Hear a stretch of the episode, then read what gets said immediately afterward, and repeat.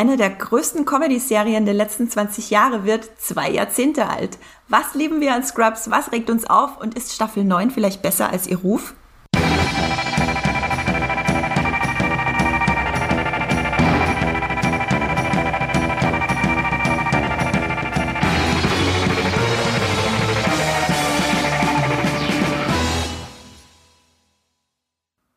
Und herzlich willkommen zu einer neuen Folge Streamgestöber, eurem Movie-Pilot-Podcast über die besten Filme und Serien, die es bei euren Streamingdiensten zu streamen gibt. Bei Netflix, Amazon, Sky, Join, äh, TV Now und wie sie alle heißen. Ein kleiner Hinweis von mir gleich zum Anfang des Podcasts. Ihr könnt uns natürlich auch abonnieren bei zum Beispiel Spotify, Apple Podcast oder Podcast Addict und vergesst nicht, die Benachrichtigungen an zu schalten, zu aktivieren, damit ihr auch wirklich benachrichtigt werdet, wenn es eine neue Folge gibt, damit ihr nichts verpasst von uns.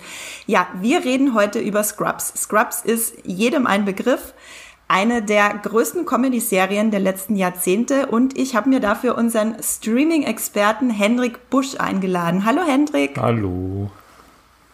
Hendrik, was äh, fühlst du, wenn du Scrubs hörst? Äh, ich habe direkt so eine, so, eine, so eine Wärme in meinem Bauch und auch so, so ein Gefühl der Nostalgie, weil es wirklich die Serie ist, die ich am ehesten mit meiner äh, Adoleszenz, also mit meinem Erwachsenwerden verbinde. Also es ist die Serie, die ich geguckt habe, äh, äh, als ich 18 geworden bin und dann eben ein bisschen weg über die Studienzeit äh, und irgendwann war dann Schluss. Irgendwann habe ich sie verloren wie einen alten äh, Studienfreund oder so. Ja, der Vergleich, der passt tatsächlich ziemlich gut. Und wir haben ja hier im Podcast, wir haben ja schon öfter zu zweit mal einen Podcast aufgenommen und auch immer jedes Mal drüber geredet, dass wir beide ja im selben Jahr geboren sind, äh, fast gleich alt sind tatsächlich. Äh, ich glaube, auf fast auf äh, einen Monat Unterschied. Und dass wir deshalb auch ganz ähnliche Seherfahrungen gemacht haben in, in Kindheit, Jugend, äh, Studienzeit. Und bei mir ist es dasselbe. Scrubs ist die Serie meines Freundes Kreises, Ende der Schulzeit, Anfang der Studienzeit, da haben wir wirklich fast ausschließlich in Scrubs-Zitaten und Scrubs-Spitznamen miteinander geredet. Äh, Shoutout an meinen alten Freundeskreis. Äh, ihr wisst, äh, wen ich meine. Was war dein Lieblingszitat? Oder euer Lieblingszitat? Oh, das ist, oh, das ist wirklich schwer zu sagen. Aber was, was ich auf jeden Fall weiß, ist, dass wir einen Freund hatten, den wir ja immer Bambi genannt mhm. haben. Äh, in Anlehnung natürlich an Carlas Spitzname für JD. Hattet ihr auch so Insider im Freundeskreis? Ich habe tatsächlich, bei uns war es dann immer sowas wie ähm, offiziell heiß.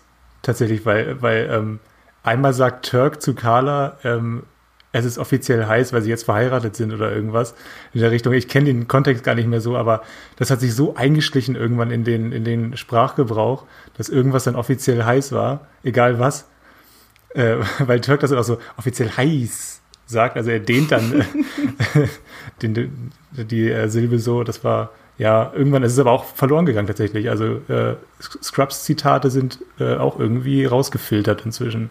Alles ein bisschen traurig. Ja, tatsächlich. Äh, Scrubs ist eine dieser Serien, äh, auch bei mir, die war zeitlang extrem präsent und dann hat sie sich äh, total verflüchtigt. Und wir werden ja heute ganz viel darüber diskutieren, wie gut die Serie gealtert ist. Und da gibt's ja einige Kritikpunkte, ähm, woran man merkt, dass es vielleicht gar nicht so schlimm ist, dass sie sich irgendwann geflüchtigt hat und einfach ein Produkt ihrer Zeit war. Und in der Zeit war sie gut. Und ähm, jetzt vielleicht nicht mehr so. Da gibt's natürlich den Tipp für euch. Alle neuen Staffeln sind jetzt bei Amazon Prime. Das heißt, wenn ihr auch noch mal reinschauen wollt, wenn ihr dieses Scrubs-Gefühl auch noch mal hochleben lassen wollt, bei Amazon Prime ist jetzt eure Chance. Die gibt's jetzt in Deutschland in der Flat zu streamen. Genau, äh, vielleicht kurz noch die Basics. Ach, ich habe mich selber noch gar nicht vorgestellt. Für alle, die mich nicht kennen, ich bin Andrea Wöger und ähm, ich freue mich sehr, heute mit Hendrik äh, über Scrubs zu diskutieren. Das ist eine Sitcom von 2001 bis 2009, wobei man auch darüber diskutieren kann, ob es eine Sitcom ist. Es ist spezifischer gesagt wahrscheinlich eher eine Krankenhaus-Dramedy mit hohem Comedy-Anteil. Ähm, genau, es gab neun Staffeln, wobei acht Staffeln davon von dem Schöpfer Bill Lawrence erdacht waren. Die neunte Staffel wurde vom Sender ABC dann so ein bisschen oben drauf gesetzt gegen seinen Willen. Äh, Bill Lawrence kennt ihr vielleicht daher, dass er danach auch Cougar Town gemacht hat mit äh, Courtney Cox. Ja, Courtney, Courtney Cox heißt sie, oder? Ich weiß gar nicht, ob sie jetzt immer noch Arquette auch heißt. Äh, Courtney ja, Cox, Arquette, ich weiß nicht, ob die noch zusammen sind, ehrlich gesagt. Ich habe letztens erst äh, David Arquette gegoogelt, aber da stand nicht, ähm, ob er noch mit ihr verheiratet ist, tatsächlich. Ach Mist. Aber da kann ich eine gute Überleitung machen, weil Bill Lawrence ist nämlich verheiratet und hat drei Kinder mit Krista Miller, die Jordan in Scrubs spielt. Wahnsinn. Ja, Wahnsinn. Und wenn ich mich nicht recht irre, dann haben die auch teilweise ihre eigenen Kinder mit in der Sendung gehabt. Zumindest sehen die Kinder, die sie immer am Arm hat, äh, genauso aus wie die, ihre echten Kinder. Jetzt, wo du es ja. sagst. Ja, natürlich. Der eine, der, der kleine Kerl, dieser blonde der Kerl, kleine, ne? sieht ja genauso mhm. aus wie Bill Lawrence, der ja auch ein paar Gastauftritte hat. Da habe ich noch ja. nie drüber nachgedacht. Ja. Mind blown, schon zu Beginn des Podcasts. Und ähm, eine ganz, ganz große Empfehlung von Hendrik und von mir gibt's für Ted Lasso, die aktuelle Serie von Bill Lawrence, die es bei Apple TV Plus zu streamen gibt, an der man wahnsinnig gut sieht, wie viel Bill Lawrence mhm. selber dazugelernt hat über die Jahrzehnte. Aber auch, was er ähm, alles mitgenommen hat, finde ich, das kann man da, vielleicht kommen wir auch nochmal darauf zu sprechen, was, was für Partikel von, von Scrubs man noch in Ted Lasso wiedererkennen kann. Ist auch spannend. Ja, finde ich, da sollten wir dann am Ende auf jeden Fall nochmal drauf eingehen. Auch so eine kleine Empfehlung eben für alle, die nicht, vielleicht nicht nochmal Scrubs gucken wollen, warum sich äh, aber Ted Lasso lohnt. Genau, die neunte Staffel hatte dann den Zusatztitel Med School, wobei ABC das gar nicht wollte und Bill Lawrence das so ein bisschen reingeschmuggelt hat, um klarzumachen, äh, dass es sich abhebt von den anderen acht Staffeln. Ähm, und es gab dann auch vier neue Stars, junge, junge Newcomer im, im Hauptcast. Genau, da können wir nachher noch drüber reden ob die neunte Staffel nicht vielleicht äh, den Hate, den sie geerntet hat, gar nicht verdient hat. Hendrik, ich lass dich mal raten, was glaubst du, wie hoch äh, die Bewertung von Scrubs bei Movie Pilot ist auf einer Skala von 1 bis 10? Ich würde sagen, äh, dass sie ungefähr bei 8,2 liegen müsste. Das ist so ungefähr, das ist so, so, so pendelt sich das immer ein bei diesen ähm, klassischen Sitcoms, weil sie einfach viele Fans haben, die das sehr leidenschaftlich geguckt haben und äh, dann eben auch euphorische Wertungen abgeben. Und deswegen glaube ich, ist das auch eine euphorische 8,2.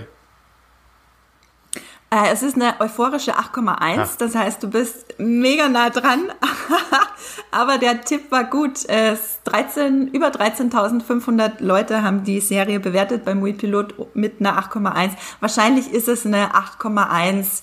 44444, äh, ganz, ganz nah an der 8,2 äh, vorbeigeschrammt. Das tröstet mich jetzt ein bisschen.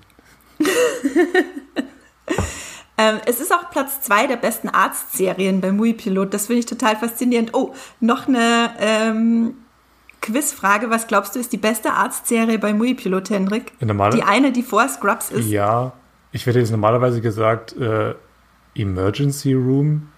Ähm, ich glaube, das ist, glaube ich, die Arztserie, die äh, den meisten Kritikerzuspruch bekommt. Aber ich, also weiß nicht, Grey's Anatomy. Ich kenne auch gar nicht so viele Arztserien. Tatsächlich war Emergency Room nicht mal unter den Top Ten, glaube ich. Oh Von den äh, Bewertungen. Grey's Anatomy war auch eine ganze Weile drunter. Es ist tatsächlich The Nick. Ah.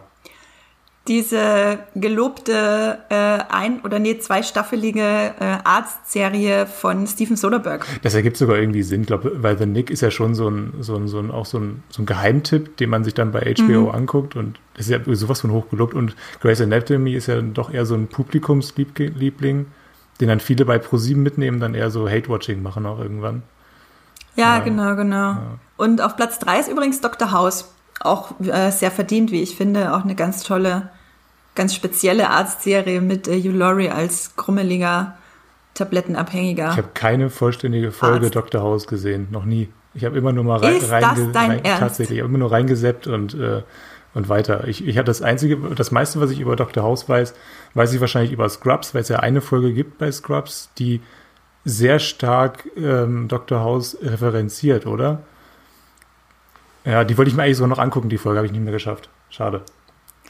Mist. Naja, ist aber nicht so schlimm. Ähm, das Ding ist, bei uns war tatsächlich zwei Serien im Freundeskreis extrem groß, und zwar Scrubs und Dr. House. Hm. Äh, ich weiß nicht, warum wir alle auf diesem Krankenhaustrip waren. Hast du? Ähm, Lost, Lost war dann die dritte Serie, die noch ein bisschen reingespielt so. hat. Aber ja, was wolltest du ich fragen? Ich wollte fragen, ob du Medizinstudenten bei dir hast äh, in einem Freundeskreis. Ja, tatsächlich, einen. Hm. also einer von uns, und zwar tatsächlich auch der, den wir Bambi genannt haben, äh, der studiert Medizin, äh, soweit ich weiß, immer noch. Oh. In Wien. Von, ja, von ja, wegen Erwachsenwerden, das passt ja auch irgendwie so dazu. ja. Nee, äh, wobei, Moment, das ist jetzt äh, über elf Jahre her, dass er, oder zehn Jahre her, dass er angefangen hat. Vermutlich äh, ist er schon Arzt. Vielleicht sollte ich mich auch mal wieder melden. Ich schreibe mir das mal kurz äh, auf meinen imaginären Zettel hier daneben. Ja. Aber so viel zum Thema Kontakt mit Freunden verlieren. Mhm. Genau, ja, wir reden über Scrubs, neun Staffeln bei Amazon Prime und wenn ich es richtig gesehen habe, auch bei Sky Ticket. Hendrik, willst du vielleicht einmal ganz kurz zusammenfassen für alle Leute, die Scrubs nicht gesehen haben, aber immer schon mal was zu Scrubs hören wollten? Um was geht's denn eigentlich? Ich versuche das mal in 20 Worten, du kannst ja mitzählen. Äh, es sind, also wir folgen drei ähm, Jungärzten, äh, durch ihre Karriere. Es sind äh, Elliot, äh, Turk und ähm, JD. Und, ich glaube, das waren 20 Wörter. Okay, das war, ich finde, es reicht, reicht eigentlich auch. Das reicht komplett. Äh. genau, und dann gibt es noch eine vierte, äh, eine vierte eine fünfte wichtige Person. Einmal die Krankenschwester Carla und einmal den Arzt, der sie ausbildet, Dr. Cox oder vor allem JD ausbildet. Ja, genau. genau. Also, Jerk, ist, es ist im Grunde, Chirurg. ja, genau, das, das, das, das, das Kernensemble sind halt die drei und dann gibt es auch, es ist eine Ensemble-Serie und alle sind irgendwie wichtig in dieser Serie und der wichtigste ist JD, um den äh, zirkuliert das alles. Ähm, ja, ich glaube, so kann man es am besten. Also das, diese, diese Ensemble-Struktur kann man am besten wahrscheinlich so beschreiben. Ja, ja, genau. Also das ist das äh, Kernteam ja. und auch äh, und dann gibt es natürlich sehr viele schräge schrägstrich quirlige ja. Charaktere im, im Dunstkreis, die auch fast jede Folge vorkommen. Ein bisschen wie so eine Zwiebel, ne? Also der Kern ist JD, dann ist die, die äußere, die eine Schicht ist dann, also die Schicht nah dran ist dann äh, Turk äh, und Elliot, dann kommen äh, Dr. Cox und Kelso und Carla und irgendwann kommen noch die, die Patienten irgendwie so als die äußerste Schicht, die aber auch immer sehr wichtig sind und äh, nah dran sind an dem ganzen Geschehen, zumindest von Folge zu Folge. Und die Patienten wechseln halt ständig, aber manche kommen auch sehr häufig wieder vor.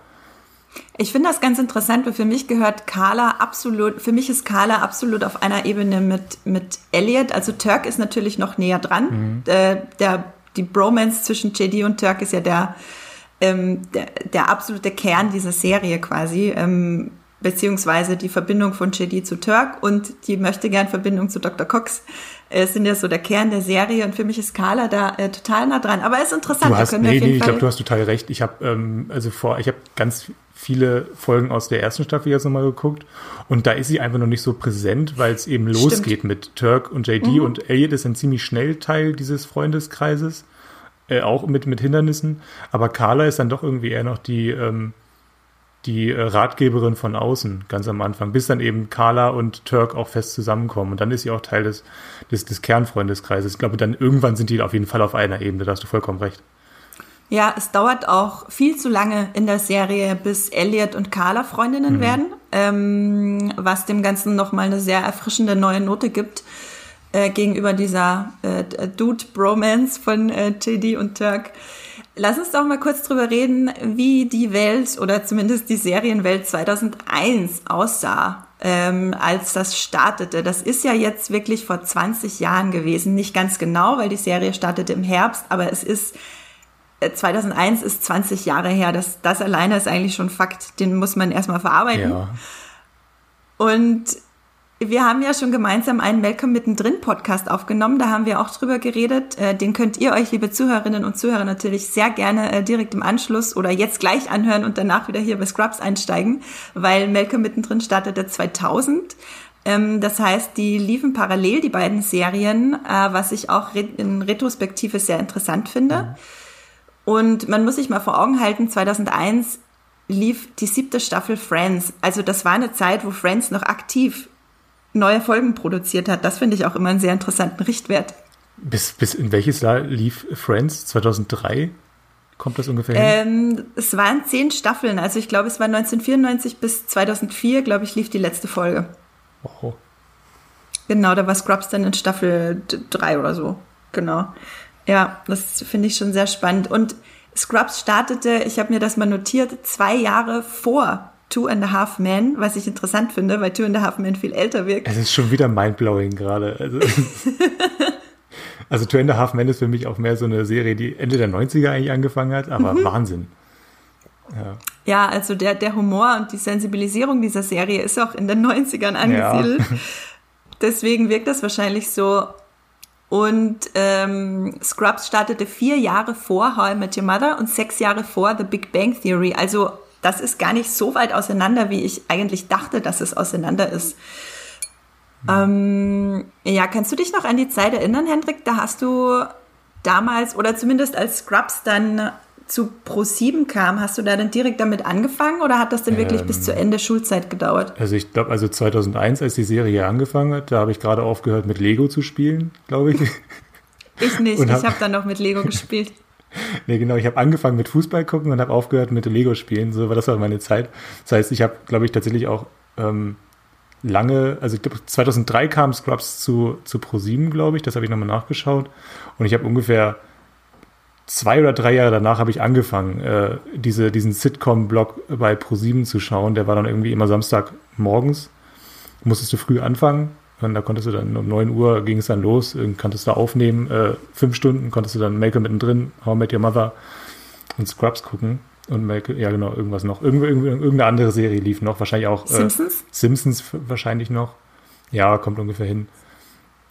Äh, was war die Frage? Gott. Ich weiß auch nicht mehr, was die Frage war, äh, aber ich weiß jetzt auf jeden Fall, dass du ähm, Lego gegen Fußball eingetauscht ja. hast und ich weiß nicht, ob ich das so gut finde. Doch, also ich bin sehr zufrieden mit dieser Wahl inzwischen. Ich meine, ich habe vor zwei Jahren habe ich, nee, oder vor drei Jahren habe ich noch einen X-Wing Fighter ähm, zu Geburtstag bekommen. Das war so ein, so ein Witzgeschenk. Äh, den habe ich dann aufgebaut und danach lag er in der Ecke. Äh, ja. Äh, aber hattest du Spaß beim Aufbauen? Ich hatte sehr viel Spaß beim Aufbauen. Das war es dann ja, aber siehste? auch. Also ich bin dann nicht, bin dann nicht durchs Wohnzimmer gelaufen und habe ähm, Schießgeräusche und äh, Flieggeräusche gemacht. Das aber machst du, wenn das Fußballspiel zu Ende ist, Fußballgeräusche? Ja, also andere Geräusche. Meistens bin ich sauer, weil Hannover 96 wieder verloren hat oder so. ja, Finde ich, finde ich sehr, sehr gut. Ähm, ich weiß auch nicht mehr, was die Frage war. Aber ich glaube, was wir irgendwie nochmal, vielleicht nochmal einordnen können, ist ja, wir haben, genau, wir haben über Malcolm mittendrin gesprochen und bei Malcolm mittendrin waren wir uns ja auch einig, dass Malcolm mittendrin ähm, so die, diese alten Bräuche und, und äh, Formeln der Sitcom aufbricht und das können wir ja über ähm, Scrubs genauso sagen. Also Scrubs ist ja schon irgendwie, hat er viele Sitcom- Ähnlichkeiten, also was das Ensemble angeht und so weiter und in sich geschlossene Episoden und so. Und trotzdem ist sie ja, was die, was die äußere Erscheinung angeht, absolut abgegrenzt von, von, von diesen Wohlfühl-Sitcoms der äh, 50er, 60er, 70er, 80er, 90er und so weiter. Und das passt ja schon einfach in diese Zeit, weil das war ja die Zeit, die, das, das goldene Serienzeitalter fing ja an, so Ende der 90er mit äh, Die Sopranos. Und da wurde ja viel, wurde einfach viel aufgebrochen. Und das können wir an den Sitcoms, die darauf gefolgt sind, die einfach sehr gut erkennen. An How I Met Your Mother, an Malcolm mittendrin und Scrubs, weil die alle sich abgrenzen von den alten Comedy-Serien dieser Zeit. Deswegen ist es schon ziemlich spannend, dass wir genau jetzt so als, als drittes nochmal über Scrubs sprechen. Weil Scrubs schon sehr viel zu tun hat, auch einfach mit, äh, mit, mit Sopranos, was die Zentrierung auf eine Figur angeht und die surrealen Elemente und dieses, dieses Psychoanalytische bei, bei ähm, JD auch. Da ging mir gerade ein Licht auf, was du gerade gesagt hast. Ähm, Scrubs ist vom visuellen her sehr nah an Malcolm mittendrin dran, auf mhm. jeden Fall. Dieses äh, ganz nah am Hauptcharakter, schon fast äh, die vierte Wand brechend. Mhm. Und auch von der Kamera her ähm, nicht so starr, wie man es eben von älteren genau. Sitcoms genau. gewohnt ist. Und das steht alles sehr stark im Kontrast zu Two in the Half Men, das ja ein absolutes Abziehbild ist mhm. von eben einer 90er-Jahre-Sitcom. Deswegen fühlt sich wahrscheinlich auch so an, als wäre Two in the Half Men älter, als es tatsächlich ist. Naja, so. klar, also vielleicht nochmal ganz kurz, äh, um die Begriffe nochmal zu nennen. Äh, wir kennen diese Begriffe, Multicamera-Sitcom Sitcom und äh, Single-Camera-Sitcom. Also Two and a Half Men wurde halt noch wirklich teilweise vor Publikum aufgezeichnet. Ähm, und äh, ist halt einfach auch sehr steif. Äh, trotzdem, man kann sich wohlfühlen bei Two and a Half Men auf jeden Fall. Es ist alles immer gleich und du äh, lachst immer über dieselben Witze. Die Menschen sind extrem gemein zueinander, ganz im Gegensatz zu Scrubs vielleicht. Da sind die alle die Menschen, ja, obwohl nicht auch nicht alle. Äh, die sind eigentlich auch ziemlich gemein ja. zueinander, aber äh, JD als Hauptcharakter ist einfach ähm, die, die Wärme in Person. Deswegen funktioniert mhm. das alles so gut. Mhm. Genau, ja, äh, schön, dass du die Begriffe nochmal genannt hast. Ich habe auch noch einen äh, englischen Begriff, den wir unbedingt einbringen müssen, und zwar den Begriff Workplace Comedy, weil Scrubs ist ja eine, eine Krankenhaus-Workplace Comedy, also eben Comedies, die am Arbeitsplatz spielen und das Arbeitsleben äh, widerspiegeln und das halt einrahmen in kleinen, äh, pointierten Geschichten.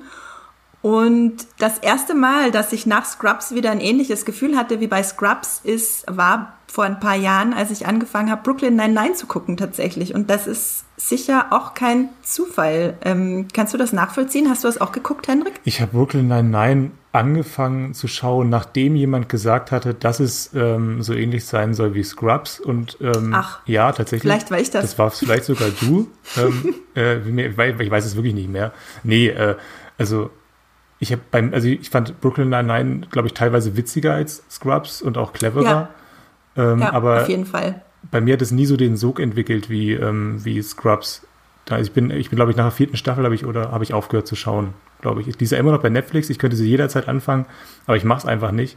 Ich glaube, weil ich auch einfach weg bin von ähm, 20 Minuten oder von 22 Minuten. Ich glaube, die gucke ich einfach nicht mehr. Äh, habe ich auch gemerkt, jetzt es war sehr ungewohnt, ähm, Scrubs zu gucken und nach 20 Minuten war die Folge vorbei. Ähm, ich weiß nicht, irgendwie passt das nicht mehr zu meinem, äh, zu meinem, zu meiner Art, wie ich Serien gucke, weil wenn ich eine Serie gucke, dann bin ich da inzwischen darauf eingestellt, dass ich mich für 45 Minuten äh, irgendwie auf, auf eine Folge einlasse. Da, das ist ganz seltsam. Ja, das finde ich ganz interessant. Ich habe das auch mit der Zeit entwickelt. Ich war nie eine große Comedy-Guckerin, aber ich habe auch mit der Zeit entwickelt, ähm, dass ich äh, mehr als 30 Minuten brauche oder mindestens 30 Minuten brauche. Ich bin bei The Mandalorian am Ende, wenn so 25 Minuten um sind, sitze ich immer schon so ganz nervös da, weil ich weiß, die Folge ist fast um, äh, fast um und das passt irgendwie in meinem Kopf alles gar nicht zusammen. Aber ich verstehe das auf jeden Fall und ich gucke auch fast keine Comedy äh, wirklich nur sehr ausgewählt und sehr wenig. Also in den letzten Jahren wirklich nur The Good Place und eben Brooklyn 99. Und dann mal ein paar so Ausnahmen mache ich dann eben für Ted Lasso oder Mythic Quest, ähm, wenn mich halt das Thema der Serie interessiert. Und lass uns doch ein bisschen drüber reden, warum Scrubs so einflussreich war, beziehungsweise warum oder was hat Scrubs denn so besonders gemacht? Vielleicht auch inhaltlich her, bevor wir noch dazu kommen, warum es vielleicht nicht so gut gealtert ist, können wir erstmal über die positiven Sachen reden, die vielleicht im Nachhinein immer noch beeindrucken, gerade für die Zeit. Was, äh, was fällt dir denn da alles so ein? Ich glaube, das Besondere an Scrubs war tatsächlich ähm, diese ähm, diese, diese Traumsequenzen, mit denen ja immer wieder das normale Erzählen unterbrochen wird und plötzlich bist du in einer ganz anderen Welt. Du bist dann im Kopf von JD und wie er ähm, die Welt um sich herum wahrnimmt. Und dadurch eröffnet sich äh, die Serie und eröffnen sich die Autorinnen und Autoren ganz viele Möglichkeiten, weil sie ähm, dann eben auch solche Episoden einbauen können, wie diese Zauberer von Oz-Episode aus Staffel 6. Ach Gott, vielleicht ist es auch Staffel 7, wer weiß. Nee, aber so, so, so Episoden, die ähm, was ganz anderes versuchen als, da, als davor. Also, also sie können sich in ganz andere Welten reindenken und diese Welten dann über die Welt legen, die wir kennen.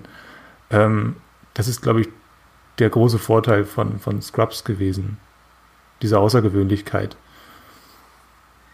Ja, das ist, äh, passt auch, geht auch so ein bisschen mit Malcolm mittendrin einher, ne? Diese vollkommen ab, also teilweise wirklich in absolut abgedrehte Gebiete vordringen mhm. äh, und sich was, sich was Neues trauen, auch mit, mit, äh, mit interessanter Kameraarbeit. Ich fand tatsächlich die Serie früher witziger, als ich sie jetzt fand, als ich sie nochmal geguckt habe. Ich finde, was am allerbesten gealtert ist, ist die Zwischenmenschlichkeit der Serie, die wirklich in vielen Belangen sehr, sehr fein und gut herausgearbeitet war. Ich glaube, weil sie einfach auch sehr früh geschmiedet wird. Ne? Du hast sehr, sehr früh ist klar, was für ein Ensemble du da vor der Nase hast. Und ähm, das bewegt sich immer ein bisschen anders. Äh, die Figuren sind mal weiter voneinander entfernt, mal sind sie ein bisschen näher beieinander, was total spannend ist zu beobachten, wenn dann ähm, Turk und JD sich vielleicht auch mal nicht so gut verstehen und auch gerade in der, gerade in der ersten Staffel, wie häufig sich äh, Elliot und JD wieder voneinander entfernen und plötzlich sind dann in einer Staffel ähm, Carla und JD die besten Freunde und ähm, ja, ich glaube auch gerade Dr. Cox ist dann auch nochmal so ein Charakter, der viel Dynamik da reinbringt, weil er die Charaktere zum einen zu sich immer ranzieht und dann wieder wegstößt. Dadurch ist es alles, dieses Ensemble immer wieder in Bewegung. Ist auch total spannend. Ja, finde ich auch total interessant. Ähm, was ich, also im Prinzip folgt es ja ganz ähm, im, im Kern von der Beziehungsdynamik folgt ganz klassischen Sitcom-Tropes. Also du hast einmal das On-Off-Couple im Mittelpunkt. Also JD und äh, Elliot, das bahnt sich ja schon in der allerersten Folge an, wo sie äh, auf ein Date gehen wollen und es dann doch nicht machen. Ähm, also du hast ganz von Anfang an ist schon klar, okay, hier hast du einen Mann und eine Frau, die beiden sind Hauptcharaktere, die stehen aufeinander, das wird sicher so eine On- und Off-Sache. Mhm. Ich glaube, prominentestes Beispiel ist dafür auf jeden Fall Friends mit äh, Ross und Rachel. Und dem gegenüber hast du halt ein Paar, das ziemlich schnell ziemlich äh, eng wird und dann eben diese, diesen klassischen Verlauf von, von Hochzeit und Kinder hat und alles der Reihe nach und äh, treu und verliebt bis ans Lebensende quasi mhm. mit, mit Turk und Carla. Da fallen mir natürlich sind Chandler und Monica ein, wenn ich es wieder mit äh, Friends vergleichen möchte. Da hat es ein bisschen später stattgefunden bei How I Met Your Mother ist es ähnlich mit äh, Lily und Marshall. Demgegenüber hast du halt diesen Bachelor Ted. Im mhm. Fall von Scrubs ist es dann halt JD, der nicht fähig ist, die große Liebe zu finden. Genau, bei dem das alles ein bisschen komplizierter und nicht so geradlinig verläuft. Also das ist schon alles sehr, ähm, da hast du einen Anker, an dem du den, den kennst du und da, daran kann man sich festhalten, wenn man anfängt, das zu gucken. Da versteht man sofort, um was es geht. Was ich halt dann sehr spannend finde, was ich halt von keiner anderen Serie kenne, weder vorher noch nachher, ist ähm, der Charakter des, des Protagonisten, also von JD, die Verhandlung von Männlichkeit oder Männlichkeit, die an ihm quasi, Bilder von Männlichkeit, die an ihm verhandelt werden, das habe ich.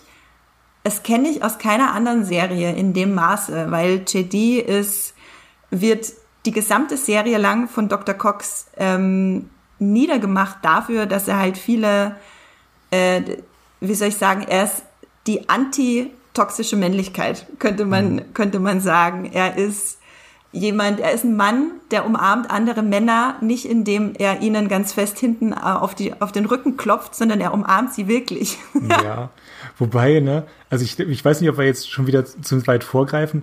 Ich weiß nicht, antitoxisch würde ich ihn, glaube ich, auch nicht, äh, würde ich ihn auch nicht nennen, tatsächlich.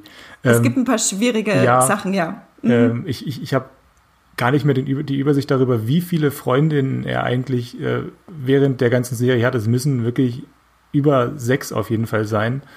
Und ich glaube, so richtig nett ist er zu kaum einer von denen. Und äh, fast immer ist dann, ich, ich, weiß nicht, wer dann schuld ist am Ende, dass die Beziehungen in die Brüche gehen.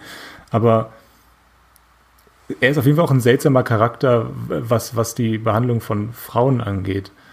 Die ganze Serie ist seltsam, was die Behandlung von Frauen angeht. Äh, und das wird auch auf GD drauf äh, geschrieben da hast du auf jeden Fall recht. Da muss man wahrscheinlich noch ein bisschen Unterschiede machen. Die Männlichkeit, von der ich rede, das ist wahrscheinlich die, das bezieht sich sehr auf die Verbindung von JD zu Turk mhm. und die Verbindung auf äh, JD zu Dr. Cox. Weil im Prinzip beschäftigt sich, also für mich ist immer noch jetzt auch im Nachhinein der Kern der Serie, äh, wie eine großartige Freundschaft eine sehr innige und eine sehr intime Freundschaft aussieht, die du eigentlich in der Darstellung, wie sie ist von Chidi und Turk, auch, hat eben auch viele Anteile von dem, was du normalerweise nur von der Frauenfreundschaft siehst. Also die Nähe, die die beiden wirklich zueinander haben. Und dann gibt's eben auch noch die Verbindung von JD zu Dr. Cox, die ja nicht unterschiedlicher sein könnten, die beiden. Dr. Cox ist sehr distanziert, sehr, sehr hart, sehr unfreundlich. Ähm, und dann hast du halt JD, der so viel Wärme und, und Verlangen nach Nähe mit sich bringt und der einzige ist, der halt Dr. Cox immer und immer wieder so ein bisschen aufweichen kann. Ähm, und Dr. Cox sich auch einfach nicht dagegen wehren kann. Und da finde ich es halt auch spannend, äh, Dr. Cox gibt JD die ganze Serie lang über Frauennamen, mhm. was per se natürlich auch schwierig ist, weil man ja, Weiblichkeit ja. gern runterstuft, indem man ja. Männern Frauennamen gibt oder. Er meint es ja auf jeden äh, Fall abwertend, wenn er sie, wenn er, genau. wenn er, wenn er ihn Betty Lou nennt oder so. Das ist ja immer eine Beleidigung, als Beleidigung gemeint. Ja. Daphne, Betty Lou äh, und äh, die, Ashley und die tausend ja. Namen, die er für, glaub, die er für JD hat. Es wird kein Name doppelt genannt, glaube ich, ne? Es sind immer andere. Doch ein paar. Ja, okay. Ich habe tatsächlich einen Blog gefunden, der hat alle einzelnen ähm, Namen in jeder Folge aufgelistet, wie äh, Dr. Cox JD nennt. Schade, ich dachte, das wäre sowas wie David Beckham, der nie ein Outfit ähm, in der Öffentlichkeit zweimal trägt oder so. Ich habe schon gewartet, wenn die erste Fußballreferenz kommt. Das hat gedauert, Hendrik Mensch. Ist das eine Modereferenz oder ist das eine Modereferenz oder eine Fußballreferenz? Da kannst du dich jetzt entscheiden.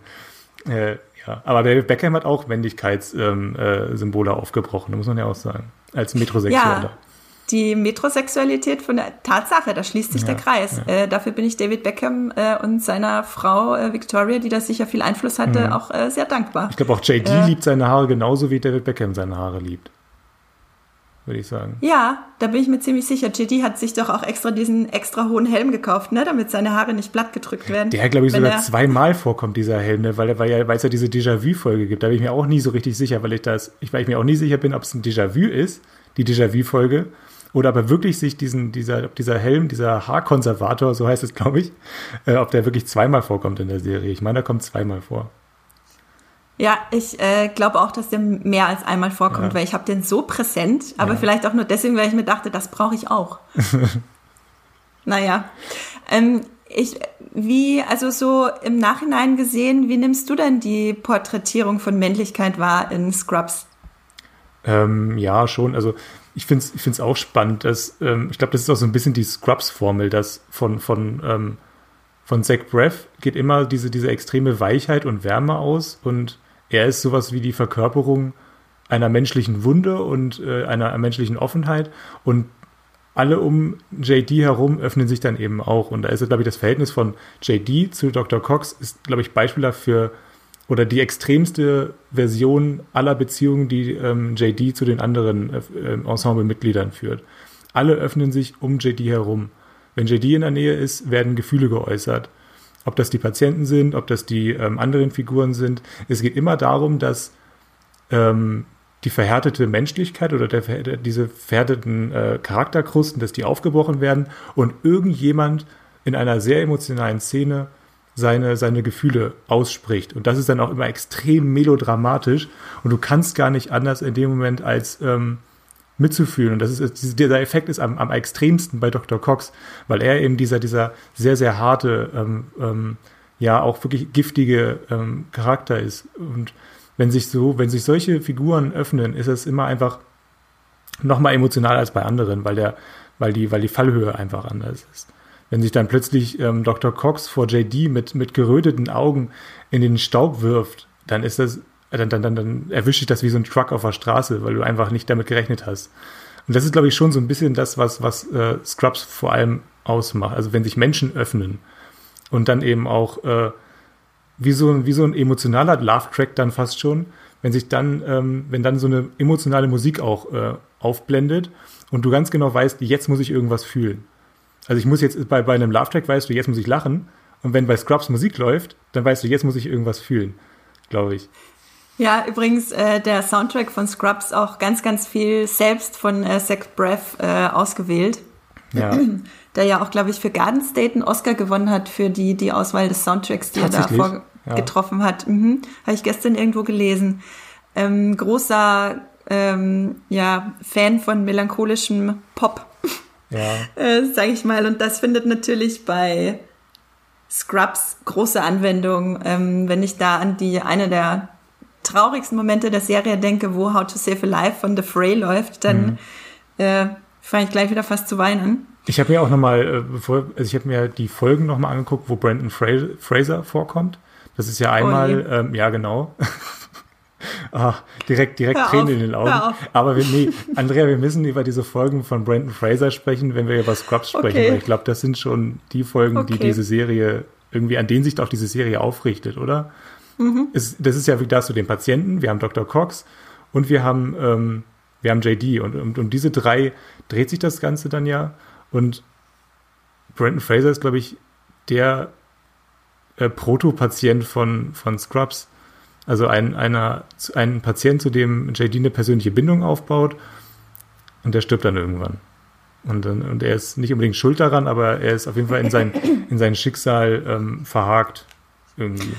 Ja, genau. Und äh, die Figur von Brandon Fraser ist insofern, also erstmal, ich liebe diesen Typen. Mhm. Also wirklich, ich finde, es ist so ein toller Schauspieler. Ich bin halt auch mit die Mumie-Filmen aufgewachsen und, und kann die immer noch jedes Wochenende gucken und bin, äh, dass das Kind in mir ist super glücklich.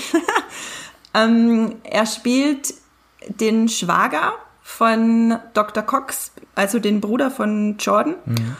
Und gleichzeitig auch den besten Freund von Dr. Cox. Und man hat das Gefühl, der einzige Mensch, wo Dr. Cox gerne zeigt, dass ihm diese Person was bedeutet. Ich meine, nicht mal seiner Frau gegenüber zeigt er irgendeine Form von Zuneigung nach außen. Mhm. So, ähm, aber da gibt's halt diese Brandon Fraser-Figur, die Dr. Cox so nahe ist wie nichts anderes. Er hat die Beziehung äh, ähm, zu Dr. Cox, die sich JD im Grunde wünscht. Außer dass genau. vielleicht noch, äh, ich glaube, er wünscht sich eine etwas väterlichere Beziehung mhm. zu Dr. Cox vielleicht noch. Ja, ja, genau. Und dann gibt's halt die eine Episode, die immer, mir ist gerade der Titel entfallen. Äh, auf Ep Englisch heißt sie My Screw Up. Ich glaube, es ist mein, mein Scheitern oder irgendwas oder meine Niederlage.